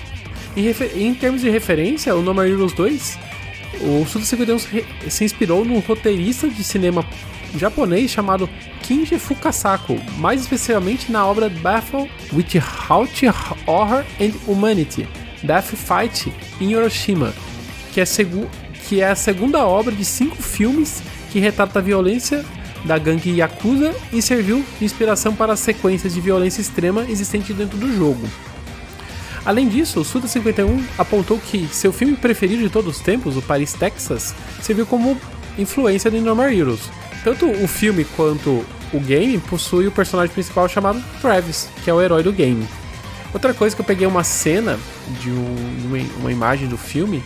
Essa, essa imagem aqui não parece muito com aquelas cenas que a gente vê durante o No More Heroes 2, da, conver- da conversa. Eu acho que a referência dessa imagem, que é uma, uma moça loira de uma espécie de, de casaco rosa, com as mãos entrelaçadas, sentada, ela tá ligada diretamente à Silvia, porque ela é, numa, numa faixa no ar do segundo jogo, é a narradora de todas as lutas que eh, antes do Travis ir para um próximo assassinato, ela narra o que que a respeito daquele, daquele assassino.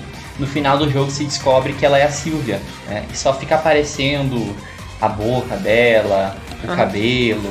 Fica todo. A boca, o cabelo, eu sei que você foi muito bondoso. É, é, É bem bondoso, né, cara? né? Mas aí, tem aquelas, aqueles zooms, assim, dá uns close em umas, umas partes, assim, mais, mais Bem prósperas. Olá, Bem domingo legal do Gugu, né? É, a prova da manhã. Bem o, programa, banheira do Gugu, o né? programa da família brasileira dos anos 90. Exato. Aí sim, aí sim.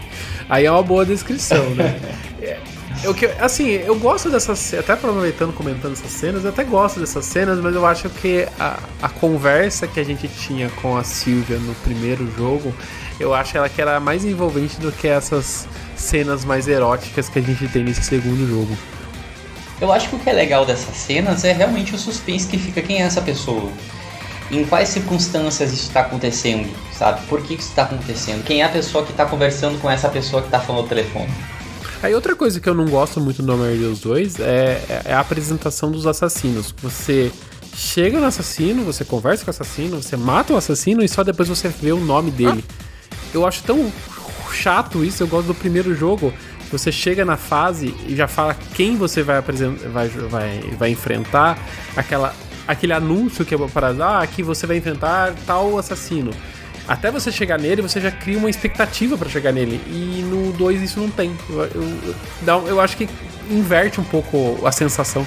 É, eu achava tão legal esse negócio de você entrar, aí você eh, ia pro lugar, aí dava aquele efeito e aparecia o nome do, do assassino, e depois aparecia, sei lá, uma silhueta. Era, era tão interessante, tão legal eles A, tirarem. narra- a- a narração também é estilosa, a forma que fala, né? É, Sim! eles tirarem isso, poxa, foi bem tiro do pé isso aí.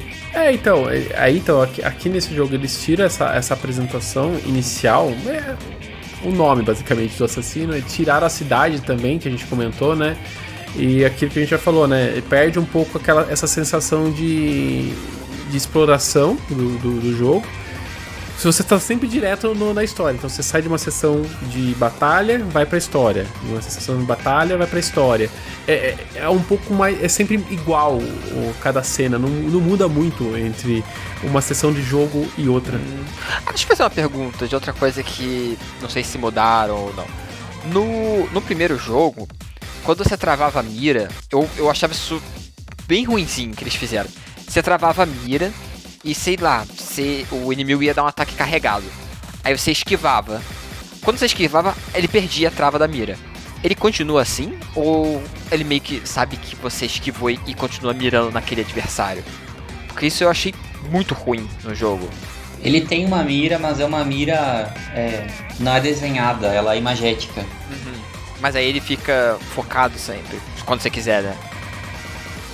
É, é tipo o Z-Target uhum. do Zelda. Ele fica, ele fica. Ele fica, prende sim, mas você não pode soltar. Soltou, ah, soltou o dedo. Se você apertar novamente.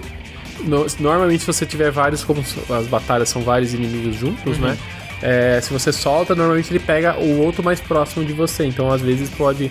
Às vezes você tá tentando matar um, um personagem maior que te agarra, algo nesse sentido, e você solta o botão sem querer e a hora que você volta ele você acaba pegando o outro personagem. E acho que esse é um ponto legal de a gente levantar. Ah, eu acho que a batalha de Normal Heroes 2 ela é muito mais suave e mais interessante do que Normal Heroes 1. É, parece que é, é, o Travis ele é mais leve de se controlar e os movimentos se encaixam mais rapidamente entre um e outro. Não sei se você tem essa sensação com alguma. Total, total sensação. Até aquele golpe quando você derruba o oponente e você aparece o A pra você finalizar.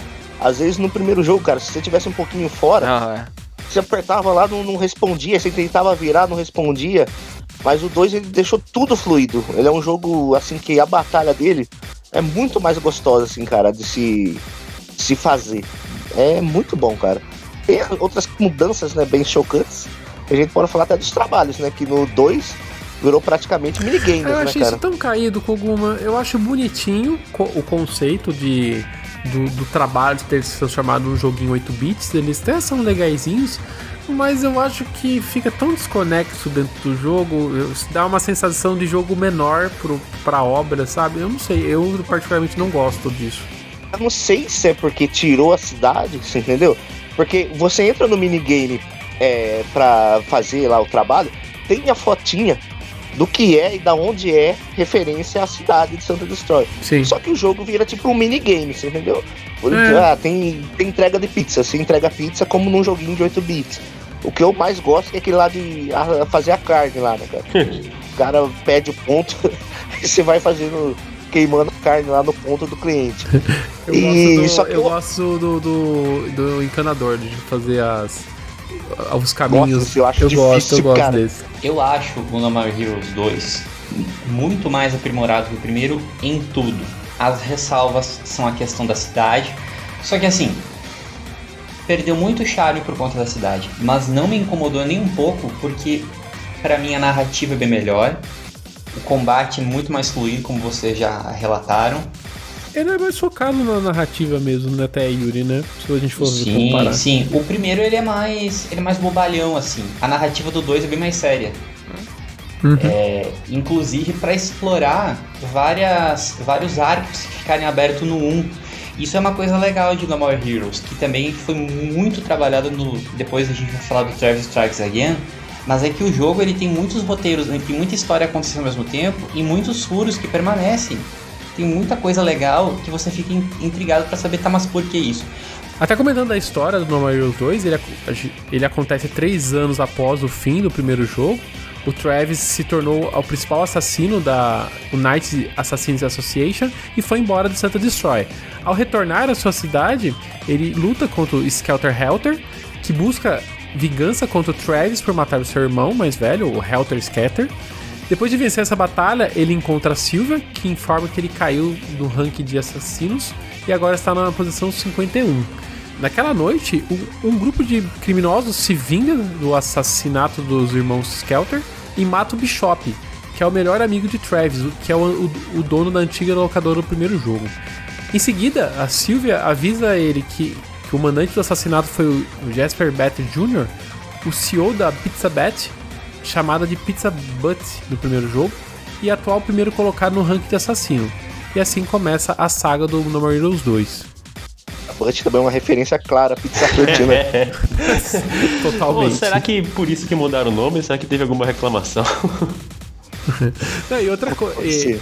E, aqui a cidade, é, a gente falou que a cidade não existe, ela é só um, mapa que a gente navega, mas a cidade ela, ela ganhou áreas de metrópole, né? Ela ganhou é, prédios gigantes que antes a gente não tinha no, no primeiro jogo. E outra coisa que o jogo ganha que é um update gráfico, né? O visual do jogo, partículas, luzes, tudo isso tá muito mais bonito no jogo. Ah, o primeiro jogo é tudo meio lavado, aqui é tudo mais vivo.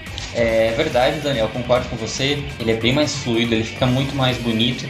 E eu acho que isso tem uma justificativa. Houve o corte da cidade, mas a equipe pôde demandar mais tempo para refinar essas coisas. Me parece que o primeiro, pra, até para dar entrada né, àquela cidade inteira e outras nuances, além do tempo de desenvolvimento ter sido maior, algumas coisas tiveram que ser cortadas. E com, o, o Suda ele entrega no More Heroes 2 sem a cidade, mas ele refina os outros elementos. Então não é uma coisa assim, ah, foi feito. é, teve um desenvolvimento menor que o primeiro, foi feito às coxas a despeito do primeiro, não, pelo contrário. Teve o mesmo cuidado que o primeiro, só que com apontamento nesse aspecto. Como eu estava falando antes a respeito da história, para mim a história é o principal chamariz do 2. Porque enquanto o primeiro ele tem, tem muito plot twist, muita loucura, culminando naquela batalha final que é uma esquizofrenia total, e na batalha final da batalha final que é uma esquizofrenia maior ainda, no 2 você traz à baila acontecimentos que ficaram completamente sem resposta no primeiro. Por exemplo, então de fato a Wei era um, um fake da Silvia. A Sil- A Silvia é uma golpista, uma extorquidora, ela criou aquilo só para se beneficiar. Ela criou o rango de assassino e tal. Tá, mas de fato ela queria alguma coisa pro Travis? Como assim o, o irmão, o Travis tinha um irmão gêmeo, esse irmão gêmeo era casado com a Silvia, inclusive tinha uma filha com a Silvia? Que loucura é essa? E aí a Silvia é, tá interessado no irmão do marido dela, que por, conse é, por, por, por consequência descobre que a primeira no ranking é a meia-irmã dele, cujo, cu- cujo pai. é, é, e isso, é, o termo é pesado, mas ela relata lá num, num negócio que fica muito rápido na história, você tem que pausar pra ver no YouTube. O pai dela, ela dá a entender que o pai dela estuprou ela. É, a mãe dela se suicidou porque o pai dela trocou a mãe dela pra ficar com a mãe do Travis.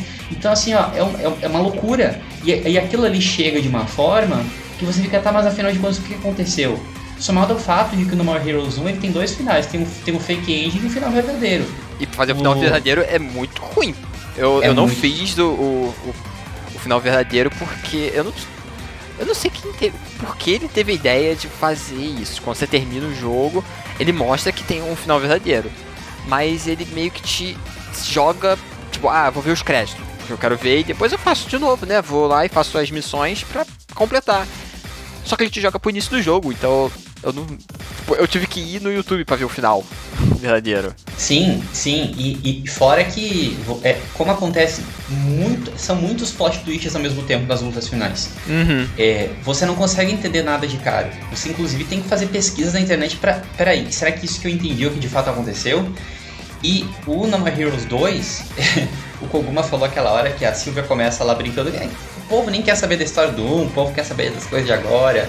Ele brinca com isso, mas ele explora a Silvia como personagem de uma narrativa ali, como uma, como uma narradora, prova que a história tem um, um- um patamar importante. Ela fala, ó, de fato eu era casada com teu irmão, mas a gente se divorciou. O que, que fica implícito? Que se divorciaram porque o irmão do Travis descobriu que ela ia trair ele com, o Travis. Porque ela estava interessada com ele. Descobre-se também que a filha, da suposta filha da Silvia com o irmão do Travis, que aparece no fake ending do primeiro, é, na verdade não é, não é filha deles. É- é- o- eventualmente, no, no Strikes Again, se descobre que o Travis teve dois filhos com a Silvia. Aí sim, um- uma das filhas, a Jane. Aliás, tem três Janes no jogo, né? Tem a gata Jane, tem a meia-irmã do Travis, Jane, e tem a filha, futura filha do Travis, que chama-se Jane. Caraca. é muita loucura. E aí você descobre de fato que no 2 a Silvia tá interessada nele, ela é aquela pessoa fria, calculista, é, pragmática, mas ali ela começa a desembolsar os sentimentos pelo Travis. Eles acabam o final do 2 junto, juntos É, mas assim, muita coisa ainda fica subentendida. Vai abrir novos áreas. O que, que a Shinobu queria ajudando o Travis? Qual foi aquela conversa que ela teve com a Silvia? Tipo, ó, oh, Silvia, você ligou pra cá pra eu ajudar o Travis, mas você, você sabe que você tá me devendo uma coisa. Se você fizer isso, eu vou te matar. Até hoje não foi explicado o que, que é. é. O que, que acontece no final do 2 ficava subentendido o quê? Que o Travis viveu feliz para sempre com a Silvia. É, a gente vai descobrir novos detalhes disso só no Travis Strikes Again. Mas a história é desenvolvida no 2 todas essas loucuras do primeiro são explicadas no 2 e deixam aberto novos arcos. Então, é do núcleo do Suda o trabalho com a história. O primeiro jogo do Suda, relembro, é um, uma visual novel, é um jogo de história. A sequência é um jogo de história. Então o Suda tem um foco muito importante na história. E esses são os jogos mais geniais são os jogos com camadas. A pessoa não precisa jogar no More Heroes além da história, ela pode jogar lá só para arrebentar todo mundo, matar todo mundo. Mas a camada da história tá presente ali, a crítica tá presente ali. Você interpreta o jogo de múltiplas maneiras e quando o jogo consegue fazer isso, para mim ele é brilhante. E é o caso de No More Heroes. Cara, assim, o Yuri falou, né, da parte mais pesada, né, do post twist. Cara, mas que sacada genial, cara. Você, o Suda não censurou nada da história a história tá dentro do jogo, só que ela é contada como se a gente assistisse num FF correndo para frente. Uhum. Só pra ilustrar, né? Pra quem tá ouvindo entender assim. Então, cara, ele não cortou nada. Se, a Nintendo visse aquilo ali, cara, ela ia. Pra falar, mano, como é que você vai publicar isso no Wii, mano? Você, você tá louco? É impressionante. Eu, eu, até hoje é não sei como que isso foi publicado no Wii, bicho. E tipo, você pensa assim, cara, o Suda, né, no mínimo, já sabia. Fala, não, isso aí depois a galera vai vir por aí em, em, na velocidade normal e vai saber hum. o detalhe da história. Porque o Yuri contou, é essa coisa pesadíssima mesmo. E ela vai contando, o Travis vai fazendo aquelas caras de opilante, né? De, meu Deus, não acredito que tô ouvindo isso. E é chocante, cara, quando você vai atrás da história e vê, né? Engraçado, né, que é, várias, é, vários jornalistas perguntam: e aí, Sudo, o que você achou da versão japonesa e europeia ter, ter censurado o sangue para que virou de vermelho para preto. Ele tá bem assim. Vocês não descobriram o que. é algo muito pior. Isso é muito. Não chega nem aos pés da, da, da história. Agora uma coisa, só uma coisa que eu queria falar. O Daniel falou da, da ginástica do primeiro jogo, da musculação que a gente fazia para fortalecer os músculos e não ficar mais forte. Daniel, o que você achou da, do minigame de musculação do 2? Nossa, eu fiquei indignado com aquilo, que é horrível. Por que? Como assim? Como é que é esse negócio? É. Virou. É, você fica dando soquinho e chutinho no, no, em um deles, né? Você dá, você tem que acertar halteres com dando chute e soco. O outro você tem que correr numa esteira apertando o botão. Gente, é, eu, eu nem fiz o Koguma. Eu fechei o jogo, eu só fui lá, fiz uma, uma sequência só e não voltei mais. Daniel. Daniel, você esqueceu da melhor parte. É. Quando você tem que estar tá desviando lá do, dos halteres, dando soco, você também tem que se desviar das cantadas do seu treinador. É. Isso. Ou seja, retratou as academias de um jeito perfeito. É. Ô Teus, mas o problema é que os últimos níveis, assim, cara, pra você fazer a musculação é muito difícil, cara. Nossa. É muito difícil, cara. Porque vem pesos daqui de cima, de baixo e, e vem cantada de cima, de baixo. Cara, e você não pode errar, você tem um, um número mínimo de errar uhum. é, o botão, assim, cara. Eu, eu, eu tive muita paciência, cara, pra chegar no, no último level, mas eu tava quase parando também. Eu não tive paciência. Eu, eu, entrei no jogo, testei. Falei, ah, não, não isso, vocês acabaram com a minha experiência. Você Passei reto. Mas engraçado, eu trabalho numa academia e eu não lembro de ver pesos halteres voando por aí. Na academia. Mas cantada de treinador você vem. Ah, isso sim. Olha que o teu tem local de fala, viu? Eu não vejo falar da gente, não. Mas a gente juntando agora, com, com, colocar o 1 e o 2 lado a lado, a gente já falou, acho que bastante das particularidades, das diferenças em cada um. É, vocês conseguem elencar entre o 1 e 2 um, qual é melhor, qual é pior? Ou vocês acham que os, ambos estão no mesmo patamar? Qual que é a, a sensação de vocês? Olha, eu acho que tem coisa que o 2 faz melhor e o 1 um também faz melhor. O problema para mim, cara, que pesa é o cartel de boss do primeiro jogo, cara. Eu acho aquilo perfeito, cara. Perfeito. Todos uh, tem muito carisma ali no, em grande parte dos chefões. Pô, cara, você tem a Shinobu, você tem o Destroy Man, né? Que é aquele nossa, o cara tipo se acha o, o, herói da nação né? Você tem a Holly, a Holly Summers, que o Júlio citou lá, né? Da uhum. praia. cara, a Bad Girl, que é uma das principais. Eu acho que o cartel de chefe, porque uma coisa que pesa muito em More Heroes é os, é os boss, né, cara? Você vai. É, acho que ponto-chave do, do, de muita, do, muito gameplay do, do jogo. Eu acho que no 2 perdeu muito disso, entendeu? Tem, cara, tem o seu Vladimir lá, o astronauta, eu não gostei tanto.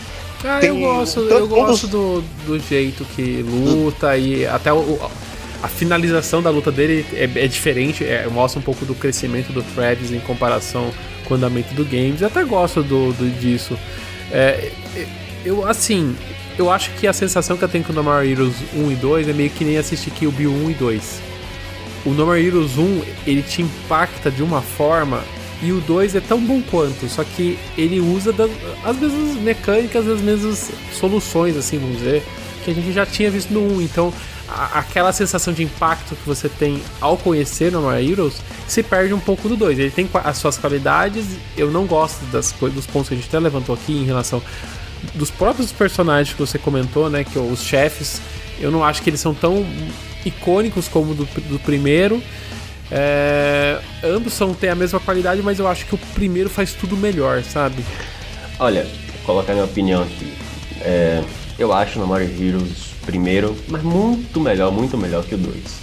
O principal ponto é porque no 2 eu parece que eu tô sendo o jogo pega na minha mão e, e me leva para os lugares. O, o 1 um, eu tenho aquela sensação, a, a cidade, pelos, mesmo quem acha que tem os defeitos, eu não, não concordo tanto com isso é, ela tem um papel muito importante para lore, para refrescar, etc, para dar uma sensação que você está no controle do jogo. E isso me tirou no 2 e, e, se fosse apenas esse fato, para mim já seria muito superior. O primeiro. O, o segundo ponto, eu não gosto muito da música do No More Heroes 2. Eu acho que eles pegaram tem mais de 20 bandas diferentes compondo pro No More Heroes 2 e eu acho que a, que a trilha sonora não tem muita coerência com o ambiente, com os estágios e com a personalidade do jogo principalmente. Como também muita guitarra, muito rock, eu gosto mais do tom melodioso e, e viciante da música do primeiro jogo. Eu reconheço que o combate do 2 é mais dinâmico, mas também tem umas partes assim que varia muito do gameplay. Eu acho que o, o controle da Shinobu é, faltou aprimorar. Eu acho que as partes do, do que você controla o, o mecha é meio rudimentar. E no fim das contas eu prefiro muito mais o primeiro, mas acho o dois também um ótimo jogo. Eu quero botar um pouco de óleo queimado e álcool 70 no meio dessa história. Porque eu sei muito bem, já, já tá visto, a despeito do texto que ainda não sei, mas provavelmente também vai aprender, eu vou ser o único que vai dizer que é o 2. Por quê? Tudo que vocês falaram a respeito do 1 um, é obviamente eu concordo. Mas o 2 para mim ele é menos maçante. Eu não tô dizendo que o 1 um é maçante, Tô dizendo que o 2 é menos maçante, tá? Eu gosto da narrativa do 2. Eu gosto da, do fato de que não tem que ficar fazendo mil minigames para eu progredir na história. Eu os faço porque eu sou um completionista, portanto eu quero comprar todas as roupas do jogo. Então eu vou lá ficar farmando, inclusive com alguma no melhor minigame para farmar, que é o do, do, do, do, do hambúrguer, lá da carne, lá do hambúrguer. É, eu gosto do sistema de batalha muito melhor. Eu concordo com o Júlio, o sistema de batalha da Shinobu não, não me é tão interessante, os dois pulos dela.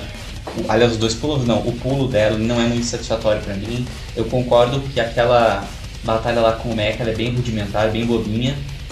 Agora, é, tem uma coisa do 2, são duas coisas do 2 para mim que são o, o, os pontos de, de partida Primeiro que a Jane, a gata Jane está gordinha. Vocês têm que emagrecerem a gata Jane.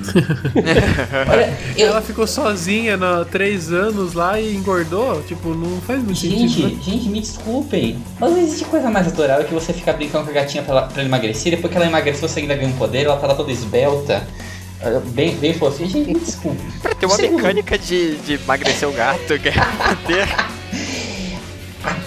o Daniel, o Daniel odiou o negócio lá da academia. Eu achei aquele, aquele instrutor lá, estilo Village, Village People, uma coisa espetacular. Não, o instrutor é engraçado, mas a, a, o minigame 8 bits não dá pra encarar, gente. Mas sabe o que, é? Eu acho que nos dois os minigames da academia são ruins. É o que eu tô dizendo. Porque no 1, é aquele, aquela apertação de botão que chega a ser chato. Tá? E no 2. Apertar botão, você faz movimento, oxi. Não, sim, em, algum, em alguns, por exemplo, aquele de levantar o halteres, você tem que ficar apertando lá. Ah, ah, ah, supino. É, o supino, desculpa. É que Júlio que é o boss builder aqui, não é bodybuilder. não tem nada a ver com isso. tu também, né? Não a ver com você, né? Então, assim, é, eu gosto disso. Agora, a questão da música, pra mim, aquela, aquela boss battle contra Margaret, Ranking 4, aquela boss battle pra mim é um negócio, assim, eu, eu, eu nem vou ficar mais falando aqui pra para não puxar tanto o saco, porque, enfim. Agora, por último, vocês estão aí com esse mimimi, porque o 2 não tem o mundo do 1 um, e pipipipopopó. Pois eu quero que os senhores, não sei se é o caso, mas 95% da comunidade paga mil vezes mais pau, assim como a mídia, pro Mario Galaxy 2 do que do 1. Só que no Mario Galaxy 2 tiraram o Hub World do jogo. Sob o pretexto de que o Mario Galaxy 2 é mais aprimorado do que o 1. Tanto quanto no More Heroes 2 é mais aprimorado do que o 1. Agora vocês fiquem com que eu tô me retirando. Não, mas eu acho que eu, a grande questão é que a cidade é, eu entendo, ela enrola um pouco o andamento do jogo, isso é fato. A gente até comentou aqui que, principalmente mais pro final do jogo, você tem que farmar dinheiro e não é muito necessário. o 2 tira totalmente isso. Mas eu acho que a cidade te dá uma vibe, né? A vibe de você estar naquela cidade decadente. E isso no 2 se perde. Não que o jogo fique ruim por causa disso, mas eu acho que ele perde uma característica que foi inserida na série no primeiro jogo, que é um pouco estranho quando tira isso de você. É, então, é, eu acho que talvez seja essa sensação de perda que você tem no 2. Deixa eu dar só tréplica aqui. É, imagine se Super Mario 64 tivesse só um mapa de seleção de fase e não tivesse o Castelo da Peach. Você tem um ponto, é isso mesmo. Em termos de recepção pela imprensa, o No More Heroes 2 tem uma média ligeiramente superior ao original, com 84 pontos na Metacritic, com os analistas exaltando o foco no, no, combate, nos personagens e no diálogo, além da quantidade de personagens bizarros e os minigames retrô. Apesar dessas críticas, o Desperate Struggle vendeu ligeiramente menos que o primeiro jogo, com 400 mil unidades comercializadas segundo o VG Charts. Ultra N Podcast de hoje termina por aqui. Opa, opa, opa, Daniel, você não tá esquecendo de nada, não? Mas eu tenho que lembrar disso mesmo? Olha, como é que você se atreve a falar assim de Travis Strikes Again? Gente, eu, eu, eu vou ser sincera com vocês. Eu nunca joguei Travis Strikers Again. Eu me recusei a comprar esse jogo por causa do, do próprio Suda. vocês lembram no, no, no anúncio do, do, desse jogo? Que ele falou assim: Não, que vocês querem ter um No More Heroes 6, vocês têm que comprar esse, esse jogo. Uhum. Eu fui. Não, eu falei, eu, eu detesto desse papinho de, de criador, de produtora. A Square é cheia de fazer isso. Tem um monte de empresa por aí fazendo esse joguinho assim. Ah, não, compre isso aqui, esse, esse joguinho aqui, ou esse relançamento aqui pra gente fazer um novo. Eu falei, eu me recuso a comprar. então eu vou, pass eu vou passar a fala para quem comprou e jogou. Koguma, como é Travis Strikes Again? Então, cara, é, eu vi ele falando isso, mas eu pensei, putz, eu vou ter que comprar, né? Fazer o quê? Você financiou. você financiou essa merda, né? Não, eu financiei, cara. Eu financiei bonito, viu? Eu comprei lá logo que saiu. Mas eu, Vamos eu lá. peguei bronca, realmente, eu vou falar sério, eu tô falando sério. Eu peguei bronca do jogo e eu olho para ele um pouco com birra, assim. É, e vem até aquela nota, com... né, que ele, que ele tem, a nota amarelinha. É. Não, mas eu acho que não é por nota, porque assim, se, se a gente for olhar é. notas assim, e se olhar tecnicamente os jogos, é, o Normalismo não dá pra ter uma nota muito alta para ele mesmo. Mas é que eu, eu, eu, tenho bronca esse tipo de discurso. Eu realmente não consigo. Mas eu queria entender, o, o Kogumo, o que, que tem de No More Idols efetivamente em Travis Strikes Again?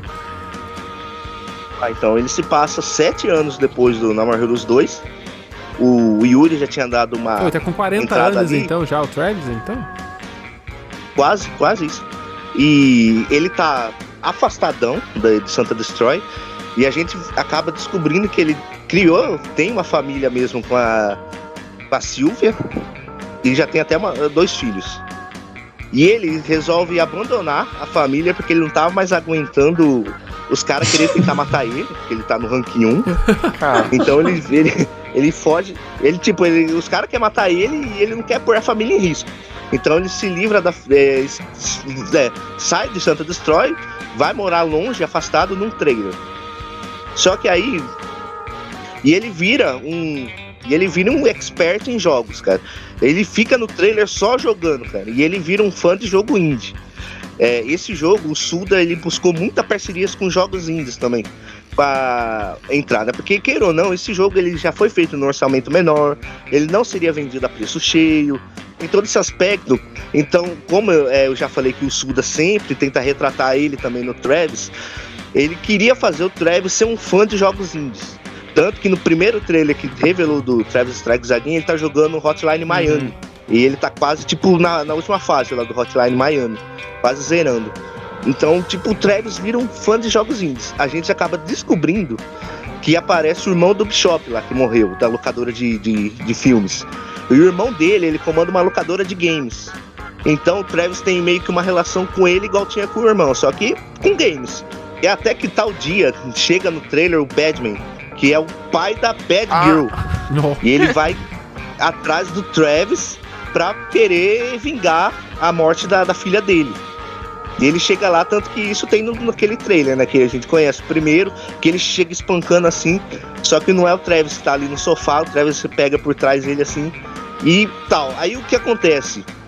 O Travis, como ele virou um fã de videogames e ele virou um colecionador assíduo, ele adquiriu num leilão, né, para variar, um videogame muito sinistro, muito macabro, que até então era lenda sabe? Foi criado pouquíssimas unidades. É o Zibo? Porque... Quase o Zibo, cara. É o Zibo do, do, é o Zibo do, do, do mundo. É um dos dois, então. É, é o Zibo do Sudaverso. Porque é, é, um, é um videogame que se chama Death Drive MK2, né? Assim, cara, o videogame você vê assim, você tem até medo de ligar. Porque tem uma cabeça meio sinistra, assim, meio que de um, de um, de um boneco. E em cima dele tem até tipo uma, uma um, um, um baldinho para você enfiar um negócio lá, cara, e ferver. Em, entre aspas, assim, existe uma lenda que, existe, que o cara que tem seis jogos prontos para esse videogame.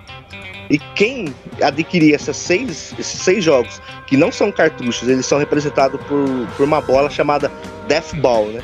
Quem reunir as seis Death Balls e quem zerar esses seis jogos vai ter um, um pedido realizado. É, essa é a de premissa novo, do jogo. A, a, e o Batman, o Dragon Ball é. de novo no, no, no Mario é, é, é, é. Aí entra muito nesse jogo do Sudaverso que o Yuri falou. O Batman, ele recebe uma Death Ball do Dan Smith uhum. do Killer 7. Hum, interessante. E ele vai lá e, e, ele fala, nossa, como assim eu tenho, eu tenho uma Death Ball aqui, não sei o que. Aí ele fala, vá atrás do Travis Down. Então, no mínimo, o cara já sabia que o Travis tinha adquirido o videogame e tal. Aí ele chega lá, o Badman vê o, o videogame dele e fala, nossa, que, que você tem isso, não sei o que. Aí ele atira meio que a Death Ball assim no videogame, né? E os dois vão parar dentro do, do, do, do videogame. Então, uh, que, qual que é a premissa do Travis Strike Again? É você jogar o jogo dentro do jogo. Você enfrenta chefões dentro do jogo, essas coisas, é tudo dentro do jogo, dentro de um jogo. Não, não é um mundo real ali. Entendeu? é, uma coisa e mais. São seis jogos, são pequenos seis jogos que você joga. Então, mas eu queria entender Isso. o jogo em si, na parte que você vai jogar. Porque a gente vê ele, ele parece que é um jogo mais top-down, que você olha de cima, né? Pelo menos o que eu vejo do jogo é isso, né? Mas vocês estão falando que são seis jogos, são seis jogos parecidos entre eles? Como que funciona isso? São levemente parecidos, sim, cara. Você passa muito pela visão top-down, pela visão top-down, e alguns momentos side-scrolling. É, esse é um dos, dos pontos assim que em algumas fases acertou e outras não. Porque eu acho que tem muita repetição né, no, na questão de cenários. Cara, a segunda fase é um pouco tediosa, cara, porque você tem muita repetição mesmo, cara, de cenários, uhum. e de, de, de, do jeito de passar de uma parte para outra. A última fase, cara, é gigantesca, assim, cara. E ela é bem maçante também. Só que vale um adendo aqui. O jogo tem muito save point, cara. Tem muito banheiro. O Travis vai, vai, vai cagar bastante pra salvar, cara. Então, uma, uma, uma, fase, cara, tinha hora que eu começava, cagava, depois eu já tinha jogado o jogo, então eu já sabia, né, mais ou menos. Ah, essa fase aqui é meio amassante. Eu cagava, depois ia mais tarde voltava a jogar, e ia passando a fase. Esse pelo menos é um bom adendo, né? Tem que ter muito banheiro mesmo nessas fases. Agora, todo jogo é mais simples. Totalmente mais simples. Ele ainda tem o tratamento de hack slash, Agora, o Travis ganhou o poder da luva, né? Que é muito importante. Faz uma adição ótima pro gameplay. Você vai liberando é, a cada novo, novo cartucho zerado, né? Você libera novas habilidades para pôr na luva do Travis. E vale lembrar também que esse jogo funciona em cópia. Ah. Então você pode jogar com o Badman uhum. e com o Travis. E cada um tem as habilidades, você vai colocando em cada personagem. Então, cara, assim, ele faz algumas coisas muito boas. Eu acho que ele é um jogo que, em questão de texto, é excelente, cara. Só que ele é só texto. Uhum. Aquelas cenas que a gente era acostumado a ouvir o Travis falar Uhum. e chega de frente pro inimigo, cara, isso aí tudo virou texto. Entendi. Virou Ele tá em totalmente português texto. ou não? E ele agora está em português, Ah, né? Ele legal. não foi lançado em português, mas depois saiu um, um patch e tal. Isso é até legal, cara, que tem uma parte lá no, no, na- no texto, né, na, na conversa, que você faz entre um- um- uma Death Ball pra outra, né? Que aí você monta meio que na sua moto e vira a tela do seu vídeo da, da, da TV, vira um, um fundo verde e preto, uma tela verde e preta, só de escrito, e os personagens que estão falando ficam um de cada lado, cara. E é só escrito, só escrito, só escrito. Como se fosse uma tela de Game Boy, um sonzinho 8 bits de fundo e tal. e, cara, e tem um diálogo muito inteligente ali, cara, que. Da Dini, né? Que é maravilhosamente você descobre que a gata fala. né? Exatamente, eu ia falar isso. E aí, cara, e- não, não é que fala. Cara, boca suja pra caramba. Já, já fala aqui, cara. É, é, essa personagem que o Yuri falou de fofinha tal, tal, foi desconstruída totalmente. Ela é a maior boca suja que eu já vi, cara. Xinga todo mundo, xinga o Travis, xinga o jogo. Cara, é incrível. Ô eles Koguma, o que, esperava se um gato falasse? Não, exatamente. Você, você fica chocado, cara. E o pior, você fica chocado. Mas eu queria fazer um adendo que uma das coisas que mais foi assim elogiado no jogo foi a questão mesmo Isso. do texto, cara. Cara, que é muito engraçado, é muito engraçado, cara. Eles usam localização. Não, é legal você tá falando que fala tá assim- em português, porque eu acho que um dos grandes empecilhos do 1 e o 2 é, é a questão do português. Porque como eles usam muitas gírias e, Uhum. e um vocabulário, vamos dizer, mais sujo, não necessariamente as pessoas que conhecem inglês entendem efetivamente o que eles estão falando, né? Então estar em português ajuda muito pra entender o que tá sendo falado. Total, Daniel, cara. É, tem uma parte lá, cara, que você tá dialogando, né? A Dini fala que o Travis. E só texto, né? Tal, aí uma hora a Dini fala, cara. Mas acho que é melhor a gente parar por aqui, porque os preços da localização tá muito alto. Vamos parar. tipo, é, é tiração toda hora. É tiração toda hora com o jogo, cara. Aí tem uma hora que o Travis tá falando, né? Ele vai falando, vai aparecendo no texto, aí ele fala, nossa, mas por que, que eu tô falando em terceira pessoa, né? Tipo, sabe, é, é uma situação incrível, assim, cara. O texto do jogo vale muito a pena. Só que é muito texto também, sabe? Muito texto. Eu- dentro do jogo tem muitas piadas também. É, tem um- o primeiro jogo que ele enfrenta lá, eu acho que é Electric, Electric Thunder Tiger 2, que já existia um. E o Travis zerou no fliperama, ele ficava sabendo que tinham dois. O primeiro, ele vai enfrentar, cara, o chefe, o chefe fala assim: Nossa, você aqui, né? Não sei o quê. Aí, aí ele fala assim, cara, eu queria virar um monstrão aqui pra, pra enfrentar você, Travis, mas tá me faltando processamento. porque, sabe, é, é tudo muito indie, assim, a parada, sabe? Ele, ele passa muito essa ideia de conceito indie. Existe, por exemplo, 90 camisas lá de jogo indies pro Travis vestir. Ah. O jogo que você pensar tá lá, cara. É, isso das Knight, camisas eu tinha visto, é muito Wolfenstein, legal. Com isso. certeza, Shovel Knight tá. Blazing Chrome, O Shovel Knight tá em Blazing todas. né? Chrome, Dandara.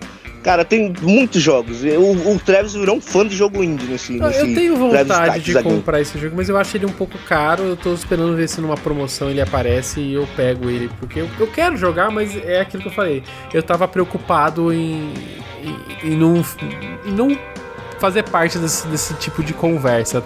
Mas agora que tá, sa Cara, posso- tá saindo o 3, eu tô, eu tô mais satisfeito. Então, sabe, tá- o, o Yuri falou no início do, do cast, cara, do Sudaverse. A primeira coisa que, quando ele falou isso, que me veio foi o Travis Strikes Again, cara. Você tem referência ao Silver Case, você tem referência a um jogo, o Yuri, como é que chama? Shadows É of... Dan, Damnet, Cara, Damnet, tem- que é com Mikami. É, tem o... É, tem o, aparece o Mondo Zappa, que eu acho que é do Killer Slash, Isso. não é? Tem o Mondo Zappa, aparece Killer 7. Então, o Travis Strikes Again é uma homenagem aos indies, mas ele colocou muito é, do Sudaverse ali, cara. Muita ligação. E, um- e vamos aqui a, um- a uma boa adição, né? O jogo tem DLC, né? Tem, tem a DLC paga. Putz, lembrei do texto aqui da DLC, peraí, vou ter que falar. É, uma parte da DLC é, é a bola Killer Marathon, a Death Ball chamada Killer Marathon. E uma coisa interessante, você acha essa, essa esfera dentro do jogo antes da DLC existir. Só que aí você vai por ela no videogame, vai entrar dentro do jogo, cara, o jogo tá tudo estranho, sabe? Tá tudo bugado. Os personagens estão tudo estranho. Aí você descobre que era uma Death Ball pirata. já, não, é, já, já começa aí. Aí, aí o que. Aí, Deus, o pior não é isso. O pior é que quando você reúne lá no final as seis Death Balls, dá na cabeça do Travis que não, tá de boa, gente. Vamos, vamos fazer o um pedido. Aí aparece o gato lá, né? Que referência ao Shinlong. Aí ele, ele fala assim, nossa, eu acho que tem uma bola pirata aí, mas tudo bem, vamos tentar. aí, eu, o, qual que era o pedido? Qual que é a premissa do jogo? O Badman convenceu ao Travis aos dois encararem isso para ressuscitar a Bad Girl. Hum. Isso é muito importante, porque a gente já sabe que ela tá no No More Heroes 3. Ah, agora eu entendi porque aí, ela aparece no, no trailer do 3.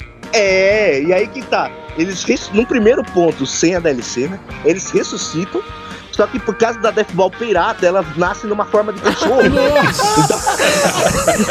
aí, e, ela fica, e ela fica no seu trailer, lá com o Bad Dog. Aí você vai falar, ela tá com uma cara de brava. E com aquela sainha, cachorrinha de sainha, assim, da, da é. Bad Girl. Meu Deus. Aí, na DLC, quando foi lançada a última parte da DLC, todo mundo queria essa DLC. Porque a DLC chamava Bad Girl. E aí, é, essa, essa, aí você ganha a verdadeira Death Ball da Killer Marathon. Cara, é uma fase insana. E você tem que percorrer um caminho como se fosse a Champions Road, né? Só que não naquele ápice de dificuldade, né? E o jogo até deixa você baixar a dificuldade e tal. Beleza. O, o, che o chefe final da Killer Marathon, dessa Death Ball, do último jogo que você precisa, é o Silver Case. e o Silver Case Cara, é, é, é, sensacional o diálogo dele, cara. É, é sensacional. O Travis chega para enfrentar ele. Aí ele fala, cara, eu tô desiludido da vida. Porque eu fui renegado a uma DLC. Os caras só vão me ver se comprar a DLC. Aí ele fala: Isso vai ser muito pouco. Imagina a porcentagem que comprou Travis Strikes alguém que vai Caraca. comprar a DLC. Aí ele fala assim. Aí não, aí pra fechar, ele fala assim: E vamos falar a verdade todo mundo só vai comprar essa DLC por causa da Battlefield. todo mundo tá cagando pra mim. Cara, eu fiquei até assim, sabe quando você se sente mal de enfrentar o chefe, né, cara? Mas aí você ganha dele. Aí você vence o jogo, aí você ressuscita verdadeiramente a Bad Girl, Ó, entendeu? eu vou dizer que você vendeu mais o jogo do que o próprio Suda pra mim, Parabéns, Koguma, é verdade. Olha, Koguma, eu... É. você o jogo fez legal um agora. trabalho final de conclusão aí de curso. É. Se eu não tivesse comprado o jogo, eu teria comprado agora. É. Vamos ligar ali pro Suda e falar, contrata o Koguma porque ele trabalha bem no marketing aí. Trabalho de graça pro Suda.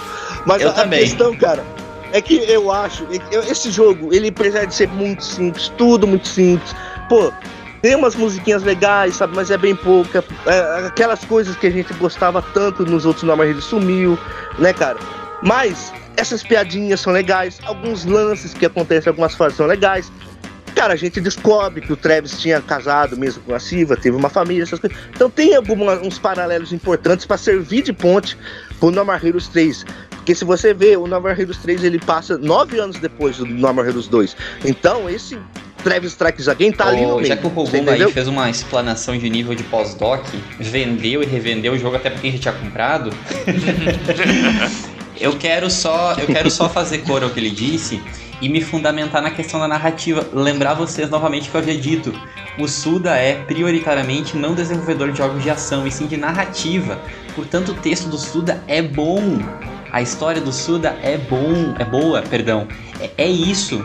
Para mim, o, o, o, contexto primário dos jogos do Suda é o texto. E a, olha, eu não conheço nenhum jogo do Suda cujo texto é criticado. E vocês vão de convir comigo que, no geral, quando um jogo tenta se levar muito a sério, ele acaba tendo problema. Glory Heroes faz o caminho oposto e, às vezes, quando quer série, se dá bem em todas as perspectivas. E pro fã de No More Heroes, apesar de não ser necessário jogar o Travis Strikes Again do ponto de vista da história, como bem pontuou o Kuguma, ele é um ponto de partida para boa parte dos eventos que vão suceder no 3 e uma forma de explicar tudo o que aconteceu entre os 9 anos do 2 e do 3. Isso é muito importante para quem quer saber da história. Convenhamos que um jogo com tanto texto e que tá legendado em português é um bálsamo para qualquer fã da série, ainda que não goste dos, dos jogos em si dele, o, só o texto, o texto vale a pena a compra. Enfim, a gente ficou todo esse tempo falando sobre os três jogos da série No Heroes para levar vocês a conhecer No Heroes 3. Se interessaram por, pela franquia No More Heroes, queria que vocês colocassem aí nos comentários no YouTube ou nas nossas redes sociais. Se vocês já jogaram, se querem jogar No More Heroes, se vocês vão para a terceira versão do jogo, Aqui tá todo mundo animado para conhecer Santa a nova Santa Destroy que o Suda vai nos entregar. Para quem não jogou ainda No More Heroes, a série tá no Switch. É, o, tanto o 1 como o 2, eles, na gravação desse podcast, eles estão custando R$ 99,00, enquanto o Travis Strikes Again ele custa um pouquinho mais caro, 149, mas também tem as DLC que o Koguma comentou. Esse episódio do Ultra N Podcast vai chegando ao fim. Eu queria agradecer muito a presença do Koguma. Koguma, onde o pessoal consegue te encontrar? Bom, galera, então eu sou o Koguma. Cara, prazer imenso ter participado aqui do Treino, do Treino Podcast, cara, com o Júlio, Daniel, Deus e com o grande Yuri, cara. E para falar de No More Heroes, uma franquia que, cara, que delícia falar, né, cara, de No More Heroes. Acho que esse vai ser um dos podcasts mais imensos aí do canal, cara, porque eu, eu falei bastante também, viu? E pra quem quiser me achar, eu estou lá no Twitter, cara, sempre postando, comentando e divulgando os jogos que eu estou jogando. Ah, eu vou queria salientar vocês aí que estão ouvindo que eu escrevi uma matéria lá para o Windion Brasil é, sobre o Travis Strikes Again e as ligações do Suda com os jogos indies, né? Então, se você quiser saber mais, entender mais, a matéria vai estar vinculada aí com um link abaixo aí na, na descrição do vídeo. E é só ler lá, cara, e dar uma moralzinha. Valeu! Valeu, Koguma. Obrigado pela participação. Yuri, onde que o pessoal consegue te encontrar também? Eu recentemente deletei meu perfil pessoal no, tu no Twitter, né, que é a única rede social que eu uso porque estava ocupando muito meu tempo.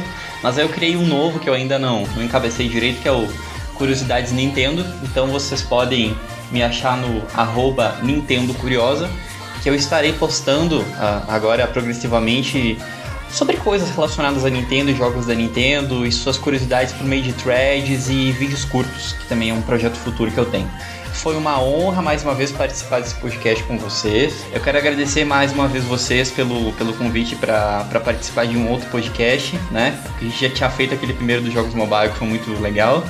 É sempre uma grande oportunidade de conversar com vocês, com essa comunidade tão apaixonada. E uma grande honra também ter participado de um podcast com a lenda da E3, do, do, do, do VGA, do, do, do Splatoon, dos, dos, dos ditos formadores de opinião de canais de jogos do YouTube. E Koguma. principalmente do sonho meu. Isso, do sonho. que é o Koguma, viu? Valeu, gente, obrigado. E vocês também podem procurar o Ultra N Podcast nas redes sociais. É só procurar lá, Ultra N Podcast. Segue lá que sempre ajuda. Você também pode me encontrar lá no Twitter, na arroba Daniel Ren. E eu pela arroba Jackson Teus, com a no final. E eu estou no Twitter e Instagram pela arroba Júlio Rodrigo X. O Ultra N Podcast fica por aqui hoje. Se você quer que a gente fale sobre No More Heroes 3 que está chegando agora, deixa nos comentários também. A gente se vê daqui 15 dias. Até mais. Tchau. Falou. Falou. Jogue No More Heroes.